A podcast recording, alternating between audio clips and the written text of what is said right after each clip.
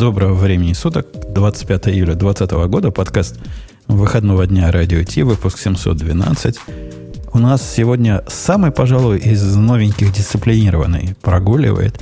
И это так на него подействовало, вот этот промоушен, что стал Леха членом нашей партии.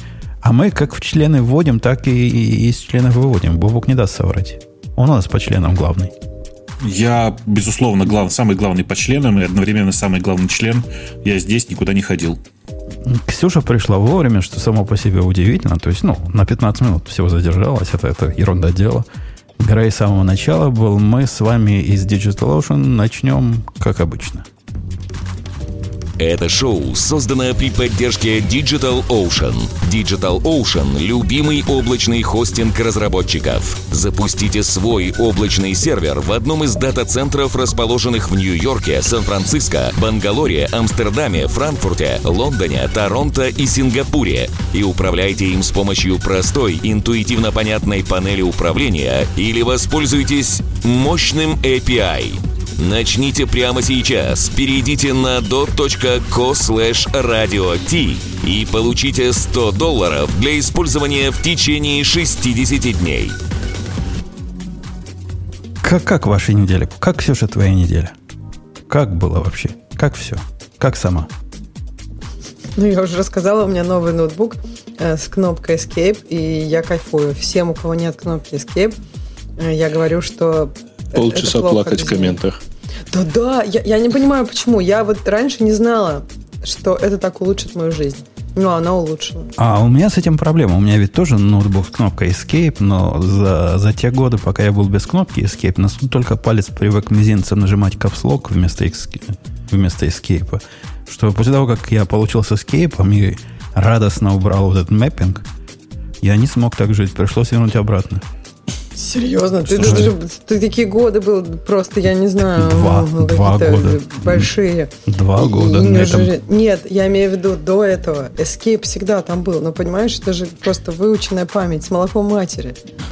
Слушай, это память на самом деле. Вот я сейчас регулярно раз в день пересаживаюсь между виндой и причем с клавиатурами и маком. Эта память меня подводит каждые полдня. Бобок, а твоя неделя как? Как ты, как Слушай, ты да вообще? Все, как сам? все отлично, кроме того, что я в Киеве, и здесь не очень стабильный у меня в гостинице интернет, но это все-таки проблема гостиницы, а не Киева, конечно. А так хорошо. Я тут работаю в одной, в одной крайне интересной компании, очень много классных людей, и вообще крайне интересно все, что происходит. Слушай, а ты обзаведись местным LTE, он уже у тебя даже был. Слушай, у меня есть он... местный LTE, но он вот прямо конкретно в этом месте он не сильно стабильнее, чем э, вот ага. этот гостиничный интернет. В смысле, он тоже раз минут в 15 на секундочку ложится и потом включается обратно. Так-то вроде у меня стабильная сейчас связь. Ксюша, когда Бобок сказал, что это вина э, не, не, отель, не, не кого ты сказал, повтори, не, не Украины, а отеля, да? Ну да, не, не в смысле, я имею в виду, что не Киева, интернета в отелях вообще в целом. Тут еще сеть такая неприятная, мариотовская, знаешь. Да, да. Так вот, на самом деле, э, Ксюша, он имел в виду совсем другое. И слушатели, читатели нашего чата, они знают, на что намекает Бобок, но мы вам не скажем. Потому что если вы пойдете куда-нибудь, в Телеграм пойдет, в чатик этого подкаста, вы там такие батали. Там Бобок с самим Упутуном дрался, и кто кого поборол, прямо вопрос открытый. Это еще... Мы с тобой в разной весовой категории. Ты э. представляешь, сколько у меня веса? Я подпрыгиваю просто локтем вниз раз только. И несмотря на то, что ты меня выше ростом, это сейчас шутка такая была. Э, подожди, так подожди, статься, что... ему надо говоришь, теперь ты нанес свой удар, теперь надо подождать его ответа по переписке. А я, а, а я как в, в каком спорте, где кланяется и отходит? Я вот поклонился и а, отошел. И морально, Дзюдо. морально выше противника теперь. А, тогда это, это тайкидо по переписке. Очень интересно. Я вас про неделю спрашивал, потому что у меня была такой, такая странная неделя, что практически можно с ней наши разговоры начать. Неделя была пристраннейшая. У меня один из программистов вдруг перестал выходить на связь, один из контракторов. Перестал приходить на связь, а живет он э, где-то там, где вы, Ксюша, живете. И из знакомые, знакомые говорят, болеет. Сильно чувак болеет. Ну, думаем, ну все. Вот уже будет первый реальный знакомый, которого, значит, ковид накрыл. А оказалось странное, оказалось, это все от спорта. Бобок, ты спортом не занимаешься, я надеюсь? Потому что... Как, как это не занимаюсь? В смысле, почему это вдруг? Короче, чувак подтягивался на домашней э, как турнике. При подтягивании он каким-то образом напряг мышцы шеи настолько, или мышцы головы, он с трудом может объяснить, что ослеп. В после голове этого. нет мышц. Ну, в общем, какие-то мышцы. Короче, он видеть перестал. Реально, прямо вообще ничего не видит. Так потянулся. То есть он подтягивался. А, ну понятно, что он сделал. Он шею на самом деле потянул. Понятно. Да, это, конечно, жесть. Это, конечно. У меня, знаешь, у меня есть знакомый, который эм, тоже получил травму от подтягивания, но немножко другого уровня. Он заехал в новый дом в Штатах, кстати, и по российской традиции придумал, ну, думал, куда турник закрепить. И решил, что в распор, в распор двери, в раствор двери это как-то глупо, знаешь, банально. Купил себе э, такой турник, который к стенке приделывается, знаешь, ну, мне, на, на двух, мне на уже двух можно смеяться, да? Ну, короче, он подтянулся два раза, а третий раз он упал с турником в руках, и, и стена упала на него. Ну, это следовало ожидать. Похоже, да, на американский дом. Обычный американский дом. Да-да, тут еще просто тонкость в том, что дом был не очень свежий, и говорят, там термиты, все дела, Аризона. Ну, короче, я до сих пор смеюсь, когда вспоминаю эту историю, и очень живо себе представляю. Представляете, а, да, человек выжил, никаких проблем, трав никаких особенных не было, только очень сильно испугался. просто рассыпалась на нем. Ты ну, типа того, да. Типа того. А я, я историю программиста, который ослеп, он, кстати, временно. Он как-то чинится, но, говорят, доктора это недели займет, пока вернется. Сейчас ему выписали такие очки, чтобы он хоть что-то видел толщиной в пол стены каждый так глаз. а почему это шея, то есть как она, ну то есть там у него так защемило какой-то нерв? Да черт его знает. Он же как боб, это бобок ботаник знает, там мышцы, он же, наверное, он, он же видит, двигает. я понимаю, у него бы что-то отказало, например, там, не знаю, пальцы ног, или там, не дай бог, ноги. Но просто, чтобы отказало зрение, надо же как-то ну, просто мне интересна механика. Если не знаешь, то окей. У меня, у меня только одна гипотеза, что э, теперь он, как бы, он мог, мог просто пережать себе не слишком удачным движением э, ну, как бы кусок э, столба в позвоночнике. И это просто приводит к таким очень странным иногда симптомам. Дело в том, что э, у нас, э, например, э, мышцы, которые управляются к, управляют э, глазом, в смысле движением глаз, они сами по себе тоже приводятся от, от Э, от позвоночного столба. В смысле, у нас почти все движение, почти все мышечные движения управляются э, позвоночным столбом, верхней его частью. И, не, ну тогда у него может... мышца должна, глаз там не, не двигаться, например, вправо не может его повести Они влево. могут не наводиться на резкость на самом деле, mm-hmm, поэтому может вот, может быть, быть очки тогда, ему могут помочь да. что-то видеть.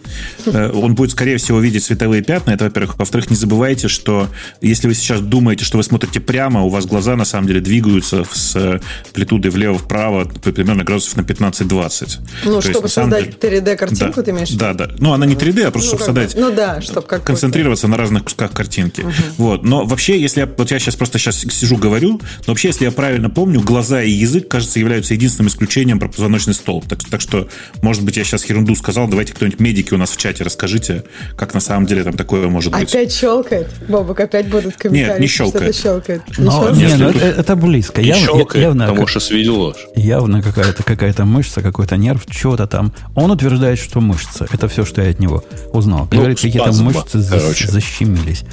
А, а к, к этой истории я вам медицинскую к тому рассказал, что всю неделю я занимался его проектами. Ну, поскольку он не в состоянии, он, когда пишет мне с ошибками, он просто не видит, что набирает, а ответов моих прочитать не может. Жену звал, чтобы прочитать. И я занимался его Подожди, проектами. а голосом, ну, голосом же можно общаться. Есть Это такое что телефонный не звонок. Спортивно. Не спортивно. Погоди, да. а, а, а так можно, Влад? Э, я занимался его проектами. Вы знаете, есть определенный цимис в том, чтобы когда ты берешь человека, который не очень квалифицированный, и меня за это, по-моему, даже в этом подкасте ругали, что я их строю. Он у меня построен уже несколько лет. Он из таких чуваков, который не особо развивается, но он и не хочет развиваться. Он, ему вот эта гайка номер 6, которую он крутит нормально. И лет пять назад я ему написал такую скелет, как писать программы. Написал и забыл. И что вы думаете? Он все эти пять лет писал программу по этому скелету. Ни шаг вправо, ни шаг влево. Ну, там до глупости доходит. Типа, надо было функцию впрямую вызвать. Он нет, он ее в флоу вставит, потому что так у начальника было сделано когда-то в примере. До чего это замечательно? Ты смотришь на его код, который уродский более чем полностью сам по себе, но хотя бы представляешь, откуда и, и что где растет. Я, я просто рад, что заставил его в свое время встать в такой стандарт. Что-то есть стандартизации кода, и вот в этом во всем. Слушай, ну Умпуту, ну у человека явно другие приоритеты. Он там, наверное, подтягивается миллион раз. И на миллион вот случилась такая штука. У него, поэтому вот, вот тут должна быть стандартизация. Ну круто, что 5 лет. Это прям завидное постоянство. Ну то смотри, теперь он нифига не видит, но точно может попасть в нужный участок кода. По поводу, по поводу тем, которые есть на сегодня, и раз у нас Ксюша сегодня такая гиперактивная, мы ей дадим право первой темы. Так, ну темы у нас какие-то, я не в обиду тебе, не, не, не ты виноват, не ты их делал, эти темы, ну, в смысле, не ты их создавал. Вот это вот, вот это прямо чувствуется, что Ксюша из Калифорнии сейчас, да? Почему так? Не в обиду я... тебе, нет. Ты нет. уже три раза так извинилась. Я тебя, я тебя повторяю. Ты время... сказал, конечно, типа, это конечно. не Киев, а отель. Я это тоже, это не Умпутуна, просто... А, а ты просто не понимаешь, ты, ты, ты просто не, не понимаешь. Я подчеркиваю, что Украина это Европа, видишь? Так я понимаю все, поэтому я и ну, подчеркиваю, ну, ты подчеркиваешь. А, слушайте, я все понял, что происходит. Мы просто вместо Леши сейчас компенсируем вот эту его британскую чопорность. Да, мне кажется, это все очень добро. Вы при этом страшно оскорбляете, я понимаю, того, кто подбирал темы. Э, ну, давайте. Нет, Instacart. Да, да, Instacart, который мы все знаем и любим. Что случилось с Instacart ом? Кстати, такие наезды я читал. Вы бы это видели. Прости, Ксюша, не даю тебе сказать. Такие наезды на Hacker News. Hacker News это такая помойка, оказывается. Но время от времени. Э, ну, прямо полный, полный буквально жесть. В смысле, Кстати, ты, на а, этой неделе твоего... там появилось э, упоминание про ремарк. И после этого уже не поменялось, я понимаю, да мнение. Про, про ремарк мы там нормально, там почти не было общения. И иногда, когда возникает какая-то тема не техническая, а эта тема не техническая, вот если Instacart, если Amazon, если Facebook, Google часто. Ну, если бы они знали про Яндекс, и про Яндекс то же самое было. Вот тут начинает, начинается жесть. Давай, Ксюша, про жесть. Да, жесть. А я могу объяснить еще почему, но я думаю, ты прав, да. То есть это потому, что никому не надо думать, и все считают себя в этом экспертами. Э, есть, собственно, а что а происходит в этом тема... подкасте про менеджмент? Ну, типа того, да. Э, тема, значит, э, у Инстакарта произошел доступ к огромному количеству аккаунтов. То есть аккаунты э, с э, адресами, четырьмя цифрами кредитной карты и так далее оказались там слитыми в черный интернет так мы называем, или, или Dark Web лучше. В общем, вот прям там, где все их берут. И Instacart говорит, нет, это вообще не наша проблема, потому что утекли они через то, что пользователи использовали одни и те же пароли для разных сервисов, и то есть кто-то, видимо, прошелся по уже известным пользователям паролям и просканировал наш наш замечательный Инстакарт. И вот так все утекло. А, ну, как бы, и тут на статье говорятся, что, в общем, да, пользователи, конечно, виноваты, нельзя юзать один и тот же пароль, но Инстакарт негодяй, потому что нужно двухфакторную авторизацию. И как бы, ну, я не знаю, я вообще не понимаю, почему, что, с чем тут можно спорить, что двухфакторную авторизацию, потому что, мне кажется, одно дело, когда это какой-то сервис, где нет твоего адреса и нет там четырех последних цифр твоей кредитки, это еще куда ни шло может, там не нужна двухфакторная авторизация, хотя лучше, чтобы она везде была. Но вот тут, ну, прям данные такие суровые могут утекли, утечь, на мой взгляд. А для, для наших слушателей, не местных, которые не с того места, как мы с тобой, Instacart это такая здоровая компания. Это компания, которая во времена после ковидовской, так сказать, реальности набрала какие-то сотни тысяч новых людей. И ну это... да, угу. я они могу сказать, а, что они делают? Они э, делают, они как бы покупают, ходят за тебя в магазин, и у них большое количество магазинов, то есть это такая большой хаб, он, он like offline delivery продуктов. И там очень-очень у них широкий, широкий спектр. И да, в первые дни после ковида они, конечно, легли. Но потом они, как и все остальные, в общем, как и все остальные, они потом справились с этой нагрузкой. И сейчас они, конечно, прям на высоте. Но не в смысле, видимо, технологий, а в смысле просто логистики. А они настолько на высоте, что, например, в те тяжелые дни, когда приходилось охотиться за, э, за амазоновскими магазинами офлайновыми, костка, которая через Instacart доставляет, была доступна вот прямо сейчас, прямо через час, а иногда и быстрее могут довести. С такой скоростью, как Instacart доставляет здесь, у нас только алкоголь доставляли. У нас времена. такого не было. У нас не было никаких слотов на Костко 10 дней вперед. Я так и не смогла ничего заказать через Instacart. А потом, сейчас у всех уже можно. Ну, то есть потом прошло два месяца, все разобрались. И сейчас у Amazon можно доставить вот практически через час. Я прям в шоке была. То есть да, они тебе все говорят, вот ты заказываешь, они такие, мы сейчас прям привезем. Я такой, нет, да не надо, да мне завтра. И вот, да. вот это, знаете, удивительное ощущение про контраст между вот этими американскими реалиями и простым городом Москва. Вы знаете, наверное, да, что в большей части Москвы доставка продуктов осуществляется менее чем за 15 минут. Я знаю, что у вас все... И, по-моему, даже не было такого, что у вас все лежало. По-моему, можно было заказать все время, да? Да, да, и конечно. Вот я... Нет, никаких пауз не было, да, да. сразу можно было сказать. Да. Ну, в Киеве, кстати говоря, часть служб доставки действительно там приходилось ловить но э, это относилось именно к доставкам из магазинов, потому что там остальные службы доставки ну, там, по-разному работали. А, я хотел, кстати говоря, сказать, что там очень интересная штука по поводу э, вот этих самых 270 тысяч аккаунтов. А, дело в том, что у них э, по состоянию на... Ну, то есть, кажется, что утекла практически чуть ли не вся база, или, по крайней мере, половина. Потому что у них по состоянию где-то на май месяц насчитывалось около там 350-400 тысяч подпи- э, активных подписчиков. Ту, так мало, как-то трудно в это поверить. Вот ну, просто трудно. Вот статистика, которая сообщена самим Инстакартом. Подожди, нам это во время май, май? Ты сказал, просто а, если, например, слушай, до, на самом до деле это сложно понять, потому что они везде говорят о юзерах, как о шоперах. При этом шоперы это типа те, кто покупают для тебя. И Нет. что-то я не, не очень Шоперы понял. это, наверное, вот эти э, чуваки, которые за тебя пакуют и привозят. Вот это я могу понять, такие количества. Но пользователи, ну, я ну, не я могу просто поверить, пошел, что кстати, так мало пользователей. Что-то они как-то непонятно. Не-не, мне, мне кажется, у них пользователи миллионами, десятками миллионов исчисляется. Сказано тут, у них есть миллионы customers, прямо в кавычках. И, и мне, мне это видится близко к реальности, потому что все, кого я знаю, кто является покупателями в Костко, в эти дни пользовались э, инстакартом. Так что тут уже только тут миллионы могут появиться. Тем не менее, это, это конечно, какой-то позор.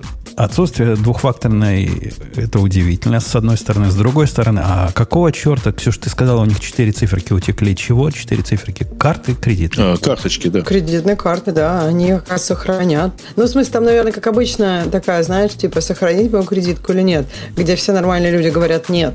Но, видимо... Почему все нормальные люди говорят нет? Ну, потому нет, что... я вот думаю, по... что это я не знаю, я никому не доверяю свои четыре цифры кредитки, потому что, ну, ты понимаешь, я бы вообще предпочла, чтобы везде Apple Pay был. Я как-то Apple тут немножко больше доверяю, чем вот Инстакартам и прочим остальным. Слушай, извини, а я вот наоборот, ну, то есть не то, чтобы я так всем прямо ее готов доверять, но если ты привязываешь, например, карточку в Uber, то э, тебе, ну, там, ты ее привязываешь, ты, ты же не будешь ее каждый раз во время поездки привязывать.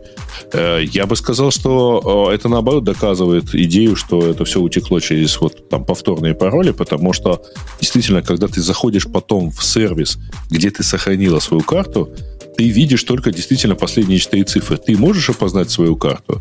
Ну, там, потому что это более-менее такое. А остальные-то 12 цифр ты не видишь другой, других параметров. И поэтому, а, ну, то есть с этим ничего нельзя сделать злоумышленнику. А, Бобок, ты, ты ведь грамотный среди нас всех. Ну, ты, тут, ты, как-то, по-моему, так. Бобок, ты с нами? Я проверяю просто. Да, и читать умею грамотный. Грамотный. А знаешь, есть такой сервис, который называется Privacy. Слышал когда-нибудь о таком? Он известен в моих Нет, кругах что тем, что он украл у меня иконку с моего бложика. У них один в один иконка, как в моем бложике среди меня известен. Просто Тоже удивительно. буква Ю, что ли? Буква П. У меня в бложике буква П а. на черном фоне. У них вот такая точно. Они занимаются тем, что ты вводишь привязку к банку в, в приложении, и они тебе генерят одноразовую карточку на, на каждую покупку. То есть сами по себе они являются таким промежуточным типа процессором, который пытается обезопасить твою деятельность в интернете. Может, тебе, Ксюша, такое подойдет, раз ты боишься давать везде карточки. Хотя придется им дать. Я, я не оказался настолько борзым, чтобы им разрешить доступ к своему счету напрямую. Они им только этого просят. И в ответ ну, на... Apple же что-то типа такого делает. Но нет. Apple делает... Apple это просто кредитная карта, процессор кредитной карты. Не более того. А этот универсальный а, процессор для у, кого угодно. И не, у Apple есть э, функция, которая умеет генерировать действительно уникальную карту для конкретной транзакции. Нет, Уникальный номер с уникальными нет, параметрами. Нет, нет такой функции.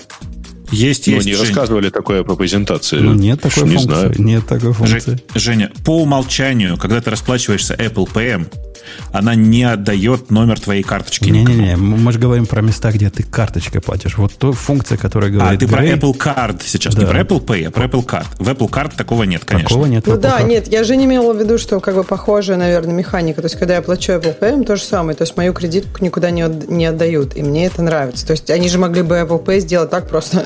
Кнопка есть, они твою кредитку туда садят. К сожалению, единственное место, где у меня Apple Pay регулярно работает, это, это DoorDash, который, да, называется служба да, доставки. Да, у нас тоже, у меня тоже, это, это и так, Yelp, да. по-моему. Yelp, если ты на Takeout ходишь, у них тоже Apple Pay работает. И, и так плохо работает, он, когда говорит, о, говорит, ты долго не заходил, релогин не хочешь сделать? И, и не может никогда. То есть надо сначала выйти, логаут сделать, потом логин и еще раз сказать, а ты заходи Pay. почаще. Не, у меня отлично работает. Но я не знаю, я тоже, может, захожу, да. Если ты раз в год заходишь, я, может, раз в неделю-две и нормально. Я раз в неделю-две захожу. Возможно, это мой э, этот э, сетевой фильтр глючит, который DNS обрезает. Может, им куда-то куда-то ходить надо, куда я не разрешаю. Очень может быть. Ну, а, а я с телефона, кстати, все делаю. С телефона вообще всегда все, все шикарно работает. Я, я тоже с телефона делаю, но ну, у меня и телефон а, ходит через тебя... этот же самый а, DNS. Точно, да. Тут все, все параноидально защищено. А, надо ли им двойную, второй фактор? Я думаю, надо. Особенно теперь. Хотя, конечно, бороться против тех угроз, которые ты уже знаешь, это как-то смехотворно. Бобук, мы советуем им второй фактор или нет? Ну, мне кажется, что без второго фактора сейчас просто несерьезно. И у меня к тебе другой встречный вопрос. Скажи, а вот там, где ты, там, куда ты SSH ходишь, ты себе второй фактор уже везде настроил? Ну, там у меня сложно. То, то есть, то, то, куда я хожу SSH, оно не, недоступно по SSH напрямую никогда. У меня нет Чего? ни одного SSH, который доступен был бы в интернете. То есть сначала я должен быть в туннеле, вот в этом поднять IPsec туннель до нужного места, и только потом я могу ходить SSH. Ну, ну да, но ты, там-то ты настроил себе ту, ту, ту, ту FA? Нет. А надо? А почему? Конечно. Э, я тебе очень рекомендую у ребят, которые делают Ауфи, помнишь Ауфи? офигенные готовые скрипты и готовые настройки, которые просто вот так раз и включают тебе TOEFA на твоем SSH. Очень удобно. Ну, навер... наверное, удобно. Хотя я... Какой-то вектор атаки. Как... Какой ты вектор атаки представляешь? То есть сначала взломали, украли ключи моего VPN, да, подняли туннель. Или как? Или проникли на мой компьютер и из него пытаются ну, это сделать? Проникли на твой компьютер, конечно. Меня скорее вот это пугает. Проникли на твой компьютер, и с него просто типа по SSH раз и попали в нужное, в нужное место. Ну, это, это, конечно, да. Хотя ты, ты ведь понимаешь, что если проникли на мой компьютер, то в принципе уже сливай воду проникнет в твой компьютер, в принципе, но э, да, безусловно, но затруднить людям э, все вот это вот как бы было бы неплохо. Понимаешь, тут же еще тонкость в том, что если они проникли на твой компьютер, они могут просто взять файлики, которые лежат у тебя на компьютере, в том числе с э, ключами от твоего туннеля, переложить к себе и оттуда уже все запускать. Ты даже узнать, может не узнать об этом. А с TUEFA все-таки придется поприседать, взломать два устройства, знаешь, вот это все-таки будет отдельный интересный геморрой. То есть прям Ну, ну все, будет, все, все будет непросто. Я, я тоже, дружище, параноик, но как-то вот такой уровень паранойи мне уже кажется не очень практичным. Слушай, да на самом деле я тебе просто, просто, просто хотел тебе похвастаться, что я настолько параноик, что мне просто доставляет удовольствие периодически на сервера поставить TUFA. Вот а, в этом вся история. Окей, бывает. Но когда банки... А, Ксюша, у тебя есть какой-то банк, который нормальный TUFA использует в Америке? Ну, хоть один. А что значит нормальный? В смысле, не, не код э, смс на телефон или что? Ну, во-первых, простите, во-первых, есть такие банки, которые используют TOFA э, опционально. То есть не опционально, они сами знают, когда надо. У них есть ряд типа операций опасных, ряд операций безопасных, и на некоторые они делают TOFA, ну, то, что они считают TOFA. Э, например, один банк считает вторым фактором, Бобок, не поверишь, что – так. Секретный вопрос тебе задать. Это второй фактор. Ну, Прикольно. Девичья фамилия матери? Это вообще не, не второй фактор. Слушай, я не знаю, мне а кажется, Они... лесом такие. По-моему, многие же дают тебе возможность выбрать. Я просто выбираю всегда второй фактор на просто вход. Неважно, какие операции человек хочет сделать. Ну, то есть я, я, не, это... я не буду банки обижать, но три самых крупных американских банка не поним, явно не понимают, что такое второй фактор – и не представляют возможность, предоставляют возможность его напрямую включить. У них, у них свое понимание вот этого. И когда я один из банков конкретно спросил, то есть я с ними там вась-вась, говорю, ну, чуваки, ну как, ну, это был, не знаю, 2016-2017 год, как так, ну? Они говорят, как, у нас есть вот ну, девичья фамилия матери, вот это наш второй факт. На полном, на полном серьезе. Подожди, Там... а вот эти вот дигипасы у вас вообще в ходу? Нет. Вообще? Вообще нет. Дикая, дикая страна. Олени ходят. Ж, э, жесть. Я, по-моему, лет 8 назад уже, так сказать, получал в банке вот этот самый дигипас. Причем с несколькими разными э, кодами. То есть он... у, у них есть иллюзия такая. Я, я эту иллюзию не, не, не в этом самом крупном банке, который девичью фамилию, а в другом крупном. Они мне ответили следующее. Они говорят, ну, чувак, у нас 90% доступа к банку осуществляется при помощи телефонов. Из этих телефонов процентов 70 телефонов э, с iOS. А если ты на iOS и у тебя там FaceTime включен, вот тебе вот второй фактор. Что, конечно, полнейшая дичь, полнейший бред, но они это так понимают. То есть они позвонят, что ли, и по FaceTime не-не-не. Попросят. Не, не, не, Face ID или Touch ID. Face ID. А, Face ID. Мне кажется, Face ID или Touch ID это все-таки лучше, чем когда ты с компа и, и с девичьей фамилией матери. Ну, то есть... Не, нам, не намного, прямо скажем, лучше. Ну, ну, не намного. Это остается один фактор, просто то, то, этот фактор теперь э, не то, что ты знаешь, а то, что у тебя есть лицо.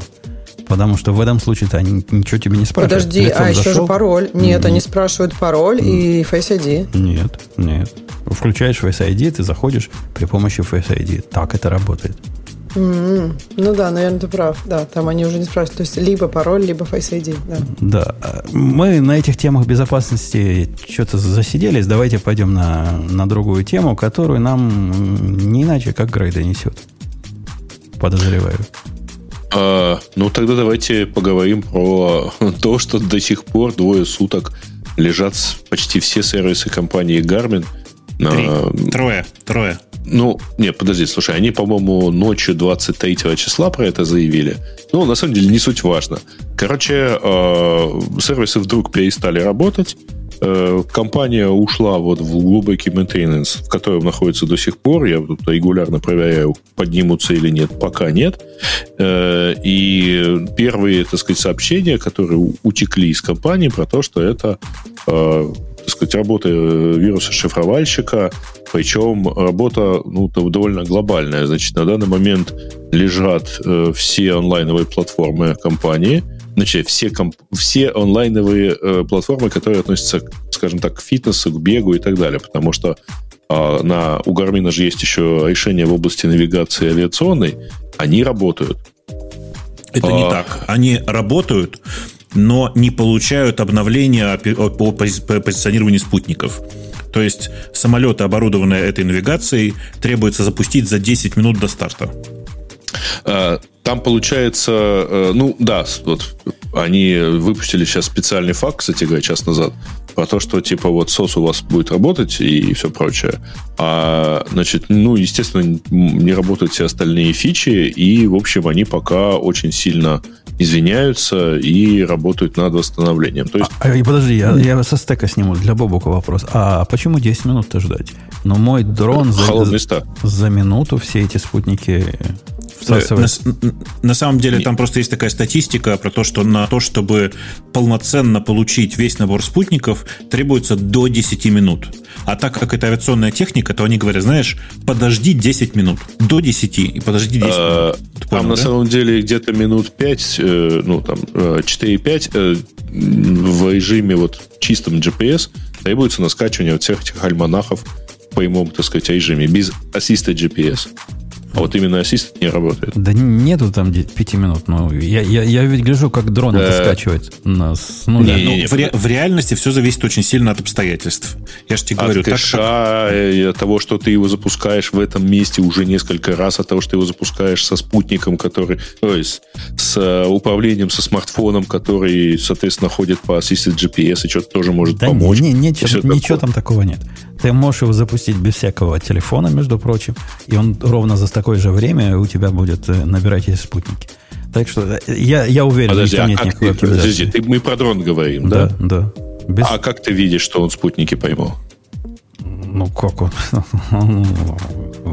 на, на экране смартфона, подсоединенного к нему через контроллер по радиосвязи. Ну и что? И этому смартфону отключить, поставь, э, как называется, самолетный режим, и ты увидишь абсолютно такое же поведение а, у тебя в смартфоне лежит кэш в приложении, а, который помогает Не в приложении, в операционной, GPS. В операционной ну, системе. Ну, да, да, да. То есть неважно. Прилож... Но... Ну, может быть, может быть, игра есть специалист. Жень, ну еще же есть же, ну, то есть, типа, как, насколько часто это получается. Ну, пусть в твоих случаях, сколько вот ты его записал, не миллион раз, а там в твоих, не знаю, десяти случаях все было классно. А если ты это миллион раз будешь делать, то будет Короче, ребята, вы слишком... Вы просто забыли, как, каково это было, когда была операционная система Symbian с первыми GPS-ами, и сколько времени занимал холодный старт. Слушай, До я помню, это часы, часы вот эти гарминовские. Слушай, ну вот они прям выходишь с ними в лес. Вот раньше, сейчас я давно не пробовала. Я не знаю, сколько это было, может, лет 7 назад. И да, там, ну вот 5 минут это минимум. Там, а, а, а, потом... один спутник нашел, потом кряхтит, кряхтит, кряхтит, еще один нашел, а там же надо 3. И вот, ну, я не знаю, 5 минут Совершенно это, верно. Вполне... Это холодный старт без ассиста со стороны, вот, ну, когда тебе эти альманахи достаю, доставляются через интернет-связь. Да, может, ну, вот. может быть, такие такие умные э, ди, ну, диджей. Короче, интересно. Ну, то есть, конечно, оно все как бы вот чуть-чуть работает. У меня часы работают нормально. У меня они синхронизируются со смартфоном, просто ничего не уходит в онлайн на в облако. Но все-таки интересно. То есть, видимо, все действительно там закриптовалось. А, и когда, ну, а они, соответственно, все это дело как-то разворачивают обратно, уверяя, что ничего не пострадало. Я, Просто, я, вот. я, я не знаю, как вы, а я к Гармину всегда относился с определенным уважением, возможно, незаслуженным, в те далекие времена, когда еще были железные GPS-навигаторы. И мое уважение полностью улетучилось после того, как я прикоснулся к их современной продукции. У меня была гарминовская балалайка для автомобиля, которая умела, умела всякое делать. Это абсолютно отвратительная поделка была. Это такая суровая китайщина и с точки зрения железа, которое греется без всяких явных причин, и с точки зрения программы, которая ведет себя неадекватно, что, ну, прямо атас. Если бы я это быстро понял, это был бы тот редкий случай, когда бы я отослал бы это обратно в Amazon. Так что мне удивительно, что их хакнули. Ну, вообще, это, конечно, подумал. страшная история. Вообще, э, да, Сережа, мне кажется, сильно при, при, приоблегчил эту ситуацию, потому что я сейчас посмотрел на, как это сказать, на текущий датчик. 91 час у них, 91, э, 91 час простоя у них сейчас уже. Э, вот да, в, в, в этом, тауне, да. Да-да-да, это прям полностью лежащие сервисы. 91 час, это просто я к тому, что это больше, чем 3 дня уже. Э, при этом э, отдельно еще ходят слухи, и похоже, что это правда, что взломали не только онлайновые сервисы, это как раз ерунда, но и встала фабрика по производству. То есть остановилось ну, производство. Часть так а их хакнули? То есть что случилось-то? В чем причина или Это, непонятно? ну, такая ну. классическая сейчас история. Ну, говори, говори. Класс. Как мне очень классно мигает интернет сейчас. Классический история сейчас, когда э, шлепают под вас специально вирус, он пробирается в вашу систему, шифрует там все, как положено, какое-то время еще работает, а потом говорит, ну, показывает на всех экранах одно и то же, пришлите вот на, вот, на биткоин вот на этот вот кошелечек, как только все произойдет, я все обратно расшифрую. Э, это классика современного, так сказать, эм, как бы это сказал, кибертерроризма, но это не терроризм, а просто обычное нормальное человеческое вымогательство. Вот точно в таком же состоянии сейчас, судя по всему, находится Гармин. 96 часов ну, наводит... Почему? Это промышленный терроризм. Вообще, как бы терроризм, это же может быть тоже, там, когда это финансовый а, такой. Ну да, то есть в данном случае это просто вымогательство на, ну, на базе да. терроризма. Так можно украсть людей и вымогать за них деньги. И если ты много делаешь, у тебя там синдикат, то это тоже как бы... А, то, что в течение 96 часов, если верить Бобуку, это происходит, намекает так, на то, что да, у них давайте не увлекаться. Тоже. Нет, я просто прям в шоке. Ой, 91 час. Вы как-то, да, да, все одновременно говорили. Так вот, я, я пытался сказать, что 90 этих один час, который Бобук утверждает, они лежат, намекает на то, что у них нет никакой другой возможности восстановиться, кроме как попытаться починить то, что есть. То есть бэкапов чуваки не делают. Наоборот. Скорее всего, это свидетельствует о том, что они все сейчас разворачивают из бэкапов. 96 часов. Ну, извини, всю систему. А если бэкапы час. тоже за, даже... зашифровали? Не, так не, они не, заплатили думаю... деньги? Я думаю, что нет. Я думаю, что они разворачивают, но это, насколько я понимаю, может занимать в том числе и время на замену железа. Э, ну, если план разворачивания из бэкапа у них на самом деле такой. Я не знаю, у вас, Бобук, же есть план разворачивания из бэкапа? Он ведь не, не, не, не, не 6 дней. Ты знаешь, вообще как повезет, но, безусловно, не 6 дней. Э, но тут нужно добавить, что это же не просто разворачивание из бэкапа, Жень. Это же еще и переналить все компьютеры. Вот. Вот я по это и говорю. На самом деле. То есть, okay. это же, видимо, есть железо, надо развернуть, оно же, там же компьютеры зашифрованы. То есть вы на полном так. серьезе предполагаете, что они, они все это делают руками? Я думаю, что да, и компания просто много лет специализировалась не на том, чтобы все это автоматизировать, как ты понимаешь. Э, там куча старого софта, и, скорее всего, все это, если даже бэкапы и есть, то они сейчас разворачиваются руками, и заново наливаются машины, и это может продлиться там больше, чем 5 дней, вполне себе. Ну, вот в одной... Слушайте, а у них же в какой-то момент все это шифровалось тоже не в одну секунду. Как так, что они не заметили, что они шифровалось? Слушай, ты знаешь, это довольно хитрая история. Дело в том, что шифровальщик вот этот, который шифрует, он очень хитро делает. Он шифрует файловую систему, держа в памяти ключ, и если обращаются к тем данным, которые он уже зашифровал, он их отдает в расшифрованном виде. Ну, это же все равно должно быть как-то, может быть, как-то замечено, ну, если у тебя состоит... Ну, месяц бы он работал так. Он может э, просто реально Нет, но у тебя месяцами комп... так работать. Ну да, но у тебя комп будет медленнее. Ну представь, там компиляция, и ты обращаешься ко всем этим данным. Так-то она, ну, ну это же все заметно будет. Слушай, зачем нужно залезать на компьютер разработчиков, если можно залезть на, собственно, сервер? Не-не, ну, ну конечно, знаю. я ну, думаю, а что можно залезть серверы? везде. Да, ты, ты, ты, ты коннектишься где в серверы, у тебя как бы, ну... Я думаю, Ксюша, многие разработчики... Причем кажется, что им трудно понять там этому шифровальщику. Я думаю, он там все пытается зашифровать. Я нет? просто хочу тебе напомнить, что еще на улице у нас коронавирус во многих странах гуляет. И многие сидят такие, ой, что-то тормозит, блин, ну, наверное, сеть плохо работает.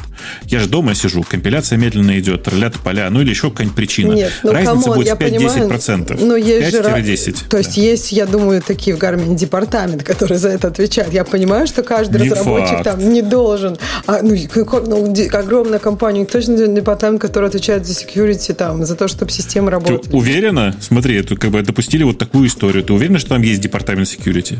Ну, я не знаю, я, это же большая компания. Я, я с Ксюшей практически согласен. У них наверняка есть департамент. И я подозреваю, что он такой же, как везде. То есть э, мышей не ловит. Ну нет, я знаю много компаний, в которых еще как ловит, и вообще зачастую безопасники это самые надежные люди, но в данном конкретном случае, ну очевидно, там э, в Reddit, посвященном Гармину, там, знаете, есть прекрасная такая картинка классическая, э, где есть такой босс, который стоит и говорит, что же нам нужно улучшить в сервисах Гармина. И один менеджер такой, введем платную подписку. Второй, введем, значит, контроль за, за, как это, за смыванием фекалий в туалете. И третий, м-м, может быть, улучшим безопасность безопасность и надежность, все на него смотрят, потом его выкидывают из окна. Знаете, вот это классический ну, стрип Классическая такой. картинка. Да, да, да, да. Так вот, я думаю, что там наверняка кто-нибудь предупреждал, и говорил, давайте о безопасности подумаем. Но на безопасности ведь не заработаешь, как известно. Конечно, это наоборот растраты, с одной стороны, а с другой стороны, работало так последние 20 лет, ну, будет и дальше 20 лет работать. Ну, на самом деле, в общем, нельзя назвать сервисы Гармина онлайновые там, 10-дневной давности образцом прямо вот всего этого. И они довольно регулярно, странно себя вели во всех смыслах. Поэтому вообще ничего удивительного. Ну, то есть, вот не надо считать, что это прямо Facebook или Google или э, Twitter, или, э, извините, нет, не Twitter, или Слушай, даже Instacart. Ты меня прости, пожалуйста, но э, у меня тут в очередной раз обновился дизайн на вебе у Фейсбука, и я тут тоже уже начинаю переживать за надежность Фейсбука в некоторые моменты. Э, в смысле, судя по внешнему виду продукта. А у тебя были иллюзии, что вот там сейчас Ксюша очень обидно было. Не, Ксюша не занимается фронтовой частью, уж тем более дизайном. Как она? А, мне, мне за Бобука было обидно. Ну, а Бобук, ну, ну, выглядит так. Так ты же, ты же может, Garmin, например, а, вообще... То есть, подожди, по виду есть... Garmin а можно сказать, что у них с безопасностью вообще все плохо, потому что ну, Garmin так и есть же. Так, тебе, так и есть же. Ксюша, а тебе я за Бобука что было обидно? Что он такой тормоз, что только сейчас включил новый интерфейс? Э, Нет. То, что он делает выводы по оболочке. Но это же шутка, ты же понимаешь. Я же шучу э, тоже. Да я понимаю, да. Поэтому я и говорю, что очень удачно получилось. Я про Garmin, про Garmin ровно так и думал, понимаешь? Я перестал пользоваться хоть чем-то, на чем написано слово Garmin 10 лет назад. И правильно сделал. Э, пойдем на следующую тему, да? Ага. А это значит а, Боб, Бобука да. очередь. Хотя, а хотя, моя... хотя Грей наглая морда взял твою тему. Вот эту же тему про Garmin я у тебя украл. Я вообще не Нет, извини, эту тему про Garmin я добавил за 10 минут до эфира. Ну, э, в смысле, что я про нее, по-моему, первый в, в русскоязычном пространстве написал. Ага. Может быть и нет, но типа я написал довольно рано, потому что у меня несколько знакомых там работает.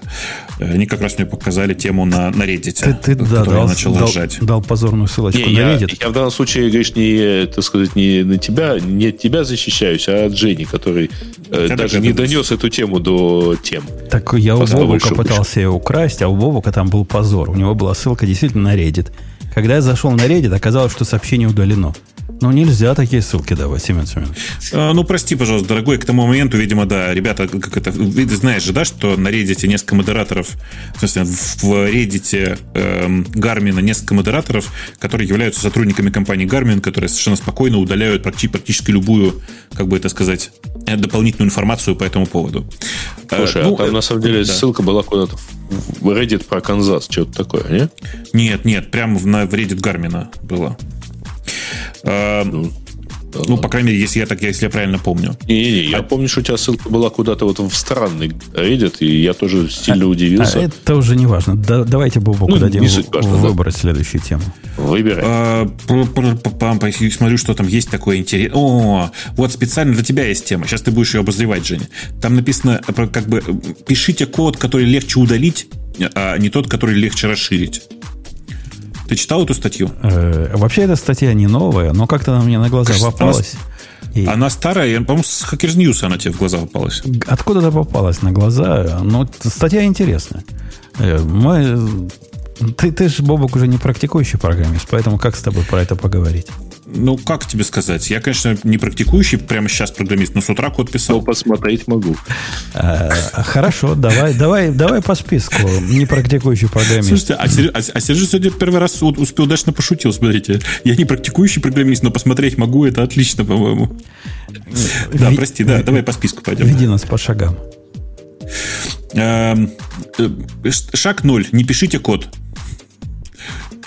О чем это вообще? Ну как? Ноу-код. Ну что ты, проспал все движение? Ноу-код. Программировать без а, кода. А, в смысле, не пишите, мышкой рисуйте или что? Вообще не пишите. То есть лучше код это код, который не написан.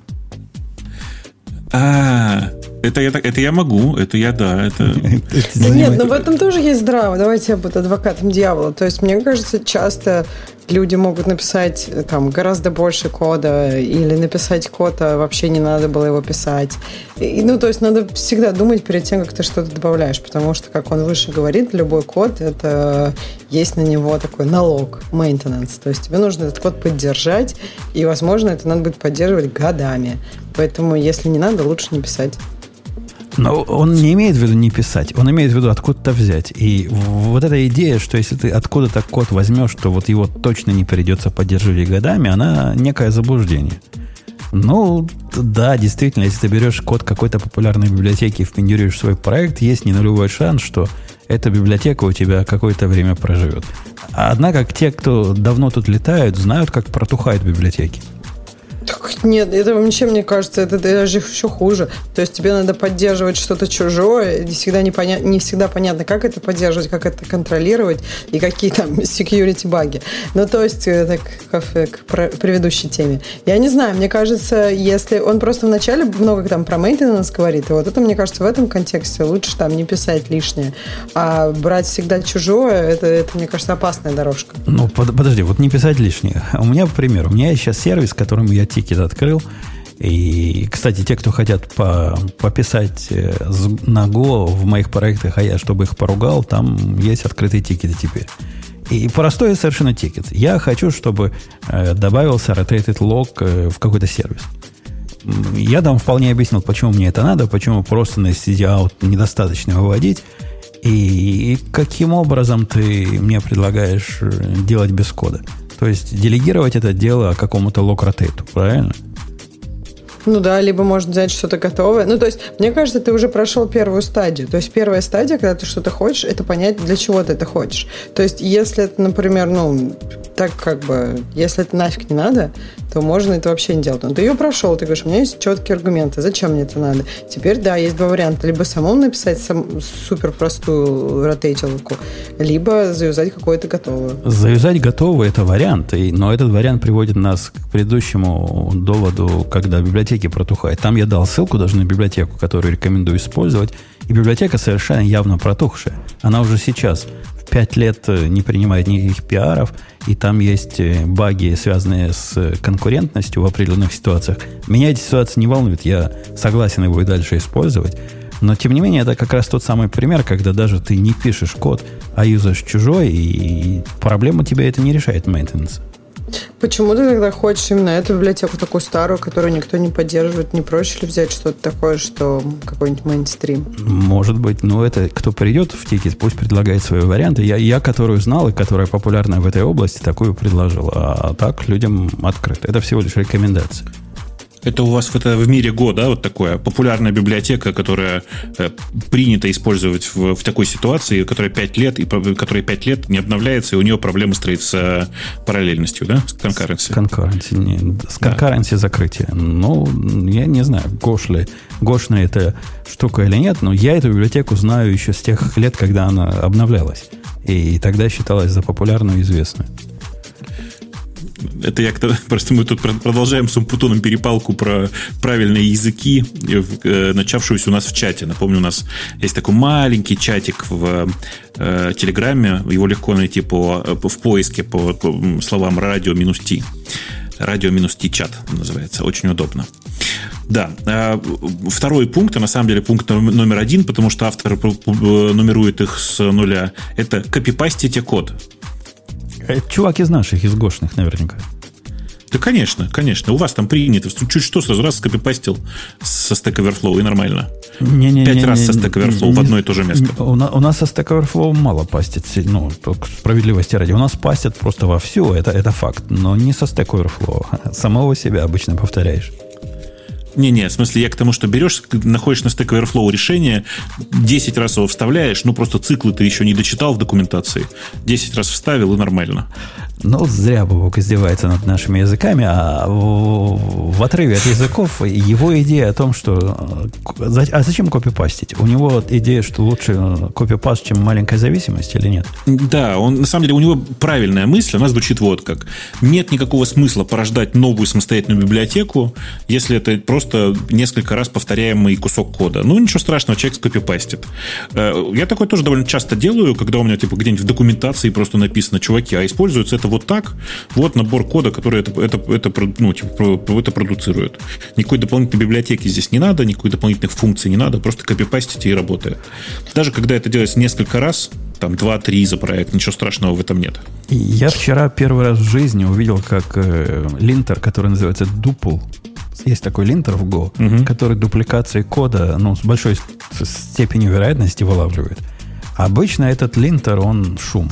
Особенно в Go, где ну, частенько фрагменты повторяешь, потому что так надо. Потому что ты, ты знаешь, что ты делаешь. А тут он мне показал дупл, говорит, у тебя функция вот такая-то, 15 строк, и функция такая-то, идентична на 98%. Слушай, оказался прав, я, я перекопипастил. То есть я, я добавил функцию, которая отличается от предыдущей функции только тем, что можно было сделать параметром. Бывают, бывает, и, и раз в год и дупл. А, прикольно, понятно. И да. дупл правильно срабатывает. То есть все, что надо было Но передать... это, мне кажется, приводит к нас к следующему э, пункту don't copy-paste. Ну, то есть мне кажется, что вот как бы здраво подходить к тому, что иногда можно немножко покопипастить, и если в этом есть какой-то... Не знаю, часто, мне кажется, если копипастить, то можно более такие чистые API запроводить продукту, потому что когда у тебя, например, одна функция со 100-500 параметров, и ты ее сделал одной, потому что тебе не хотелось копипастить, Ой, слушай, я, я, а, тебе, я тебе скажу, как, как, две, как, как, мой, быть... как мой вот этот чувак, который ослеп, он решает проблему. Э, он явно вот, вот DRI, который, то есть не повторяй себя ни в коем случае. И поэтому у него есть масса функций, которые меня поначалу ставили в тупик. Бобок, тебе, наверное, понравится. Функция, представьте функцию, принимает первый параметр, по смыслу я его понимаю, второй параметр, по смыслу я его понимаю, а потом принимает вот эти с точечками третий параметр. То есть, э, ну, с точками, которые вариадические, да, перемены это называется, когда их много может быть. Ага, ну. то, то есть, по смыслу, первый там ордер, второй, я не знаю, день текущий, а третий какое-то количество других ордеров, и по смыслу это вообще какое-то безумие, потому что эта штука один ордер с другим может как-то сливать в какой-то ситуации. А оказалось, он таким образом решает э, вариативность поведения функции. То есть, если там ноль параметров, он всегда только первый использует, то есть нулевой. Но если нет параметров, значит, она действует в режиме, когда нет параметра. А он таким образом переменные сигнатуры функции делает, понимаешь? Ну да. Ну, это, это ведь убивать. Так это просто то, чего вам не хватает, потому что в нормальных-то языках есть. Оно может и есть в нормальных языках, но то, что в нашем языке этого нет, не значит, что вот такой бред надо писать. Ну, справедливости ради, я бы, конечно, это делал не так, а передачей структуры внутрь. Ну, собственно, так же, как и делают, да, с, с, с какими-нибудь там структуру туда передаешь, в которой у тебя более сложные, комплексные данные. Ну, то Но... есть есть в языке поддержка для подобных вещей. Но это не поддержка в языке все-таки. Это в языке как раз воспользовались э, подходом номер ноль, ничего не написали. Поэтому Голь придумала себе вместо поддержки в языке, э, как бы сказать, э, общее Я... соглашение язык... о том, что эту, эту проблему решает вот так. Язык позволяет передать структуру вовнутрь, а в структуре есть параметры по умолчанию, и есть подход с optional, функциональными опциями, и есть масса подходов, как эту проблему решить. Отсутствие Я тоже не понимаю, зачем тебе какое-то а, другое решение, кроме структуры? Вот, я ну, потому что, Структура потому что оно, это оно достаточно дженерик решение. Оно, оно эстетически не очень красивое.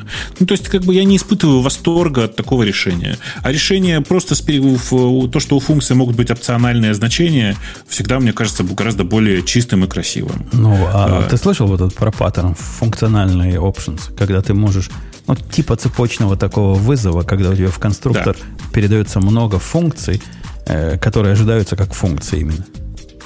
Да, конечно, конечно, конечно. Но э, э, мне по-прежнему кажется, что это очень избыточно и эстетически очень плохо выглядит. Я знаю, что есть разные подходы к решению этой проблемы.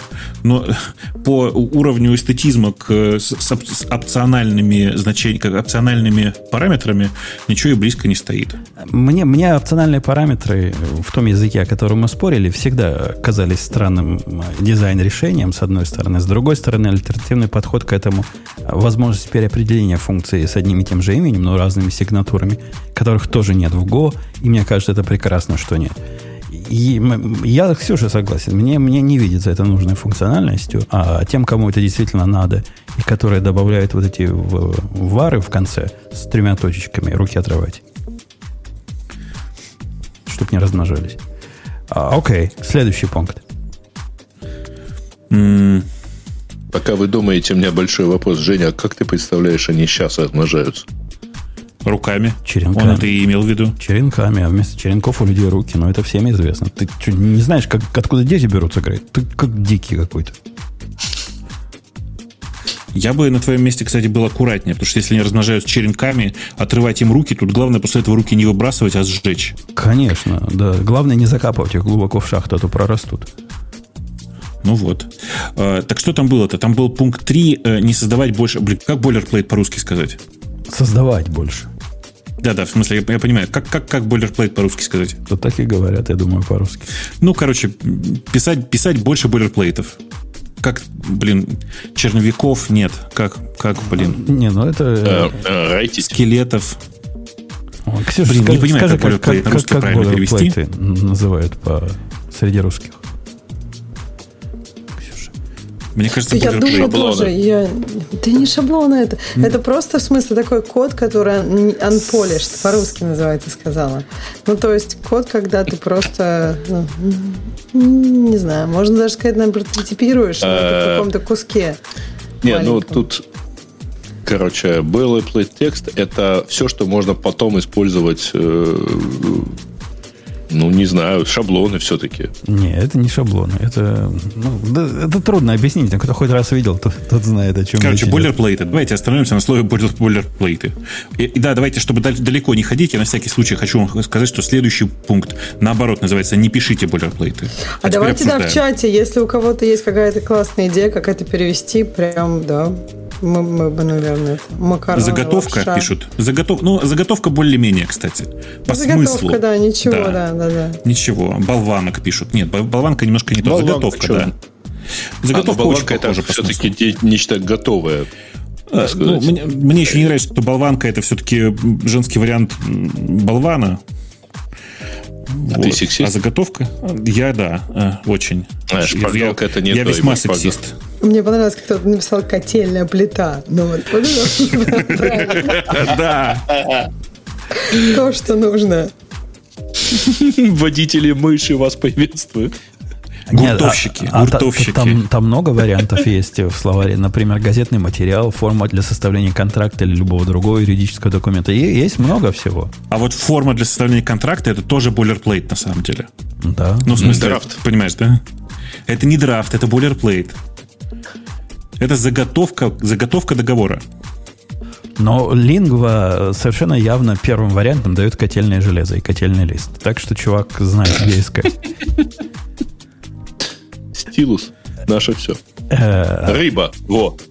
Но рыба это, ну... Похоже, да, бы, похоже. Да, да, да похоже просто рыбу. рыба это как бы одна заготовка для одного документа. А здесь речь идет, условно говоря, о кусках вот таких вот, которые можно использовать.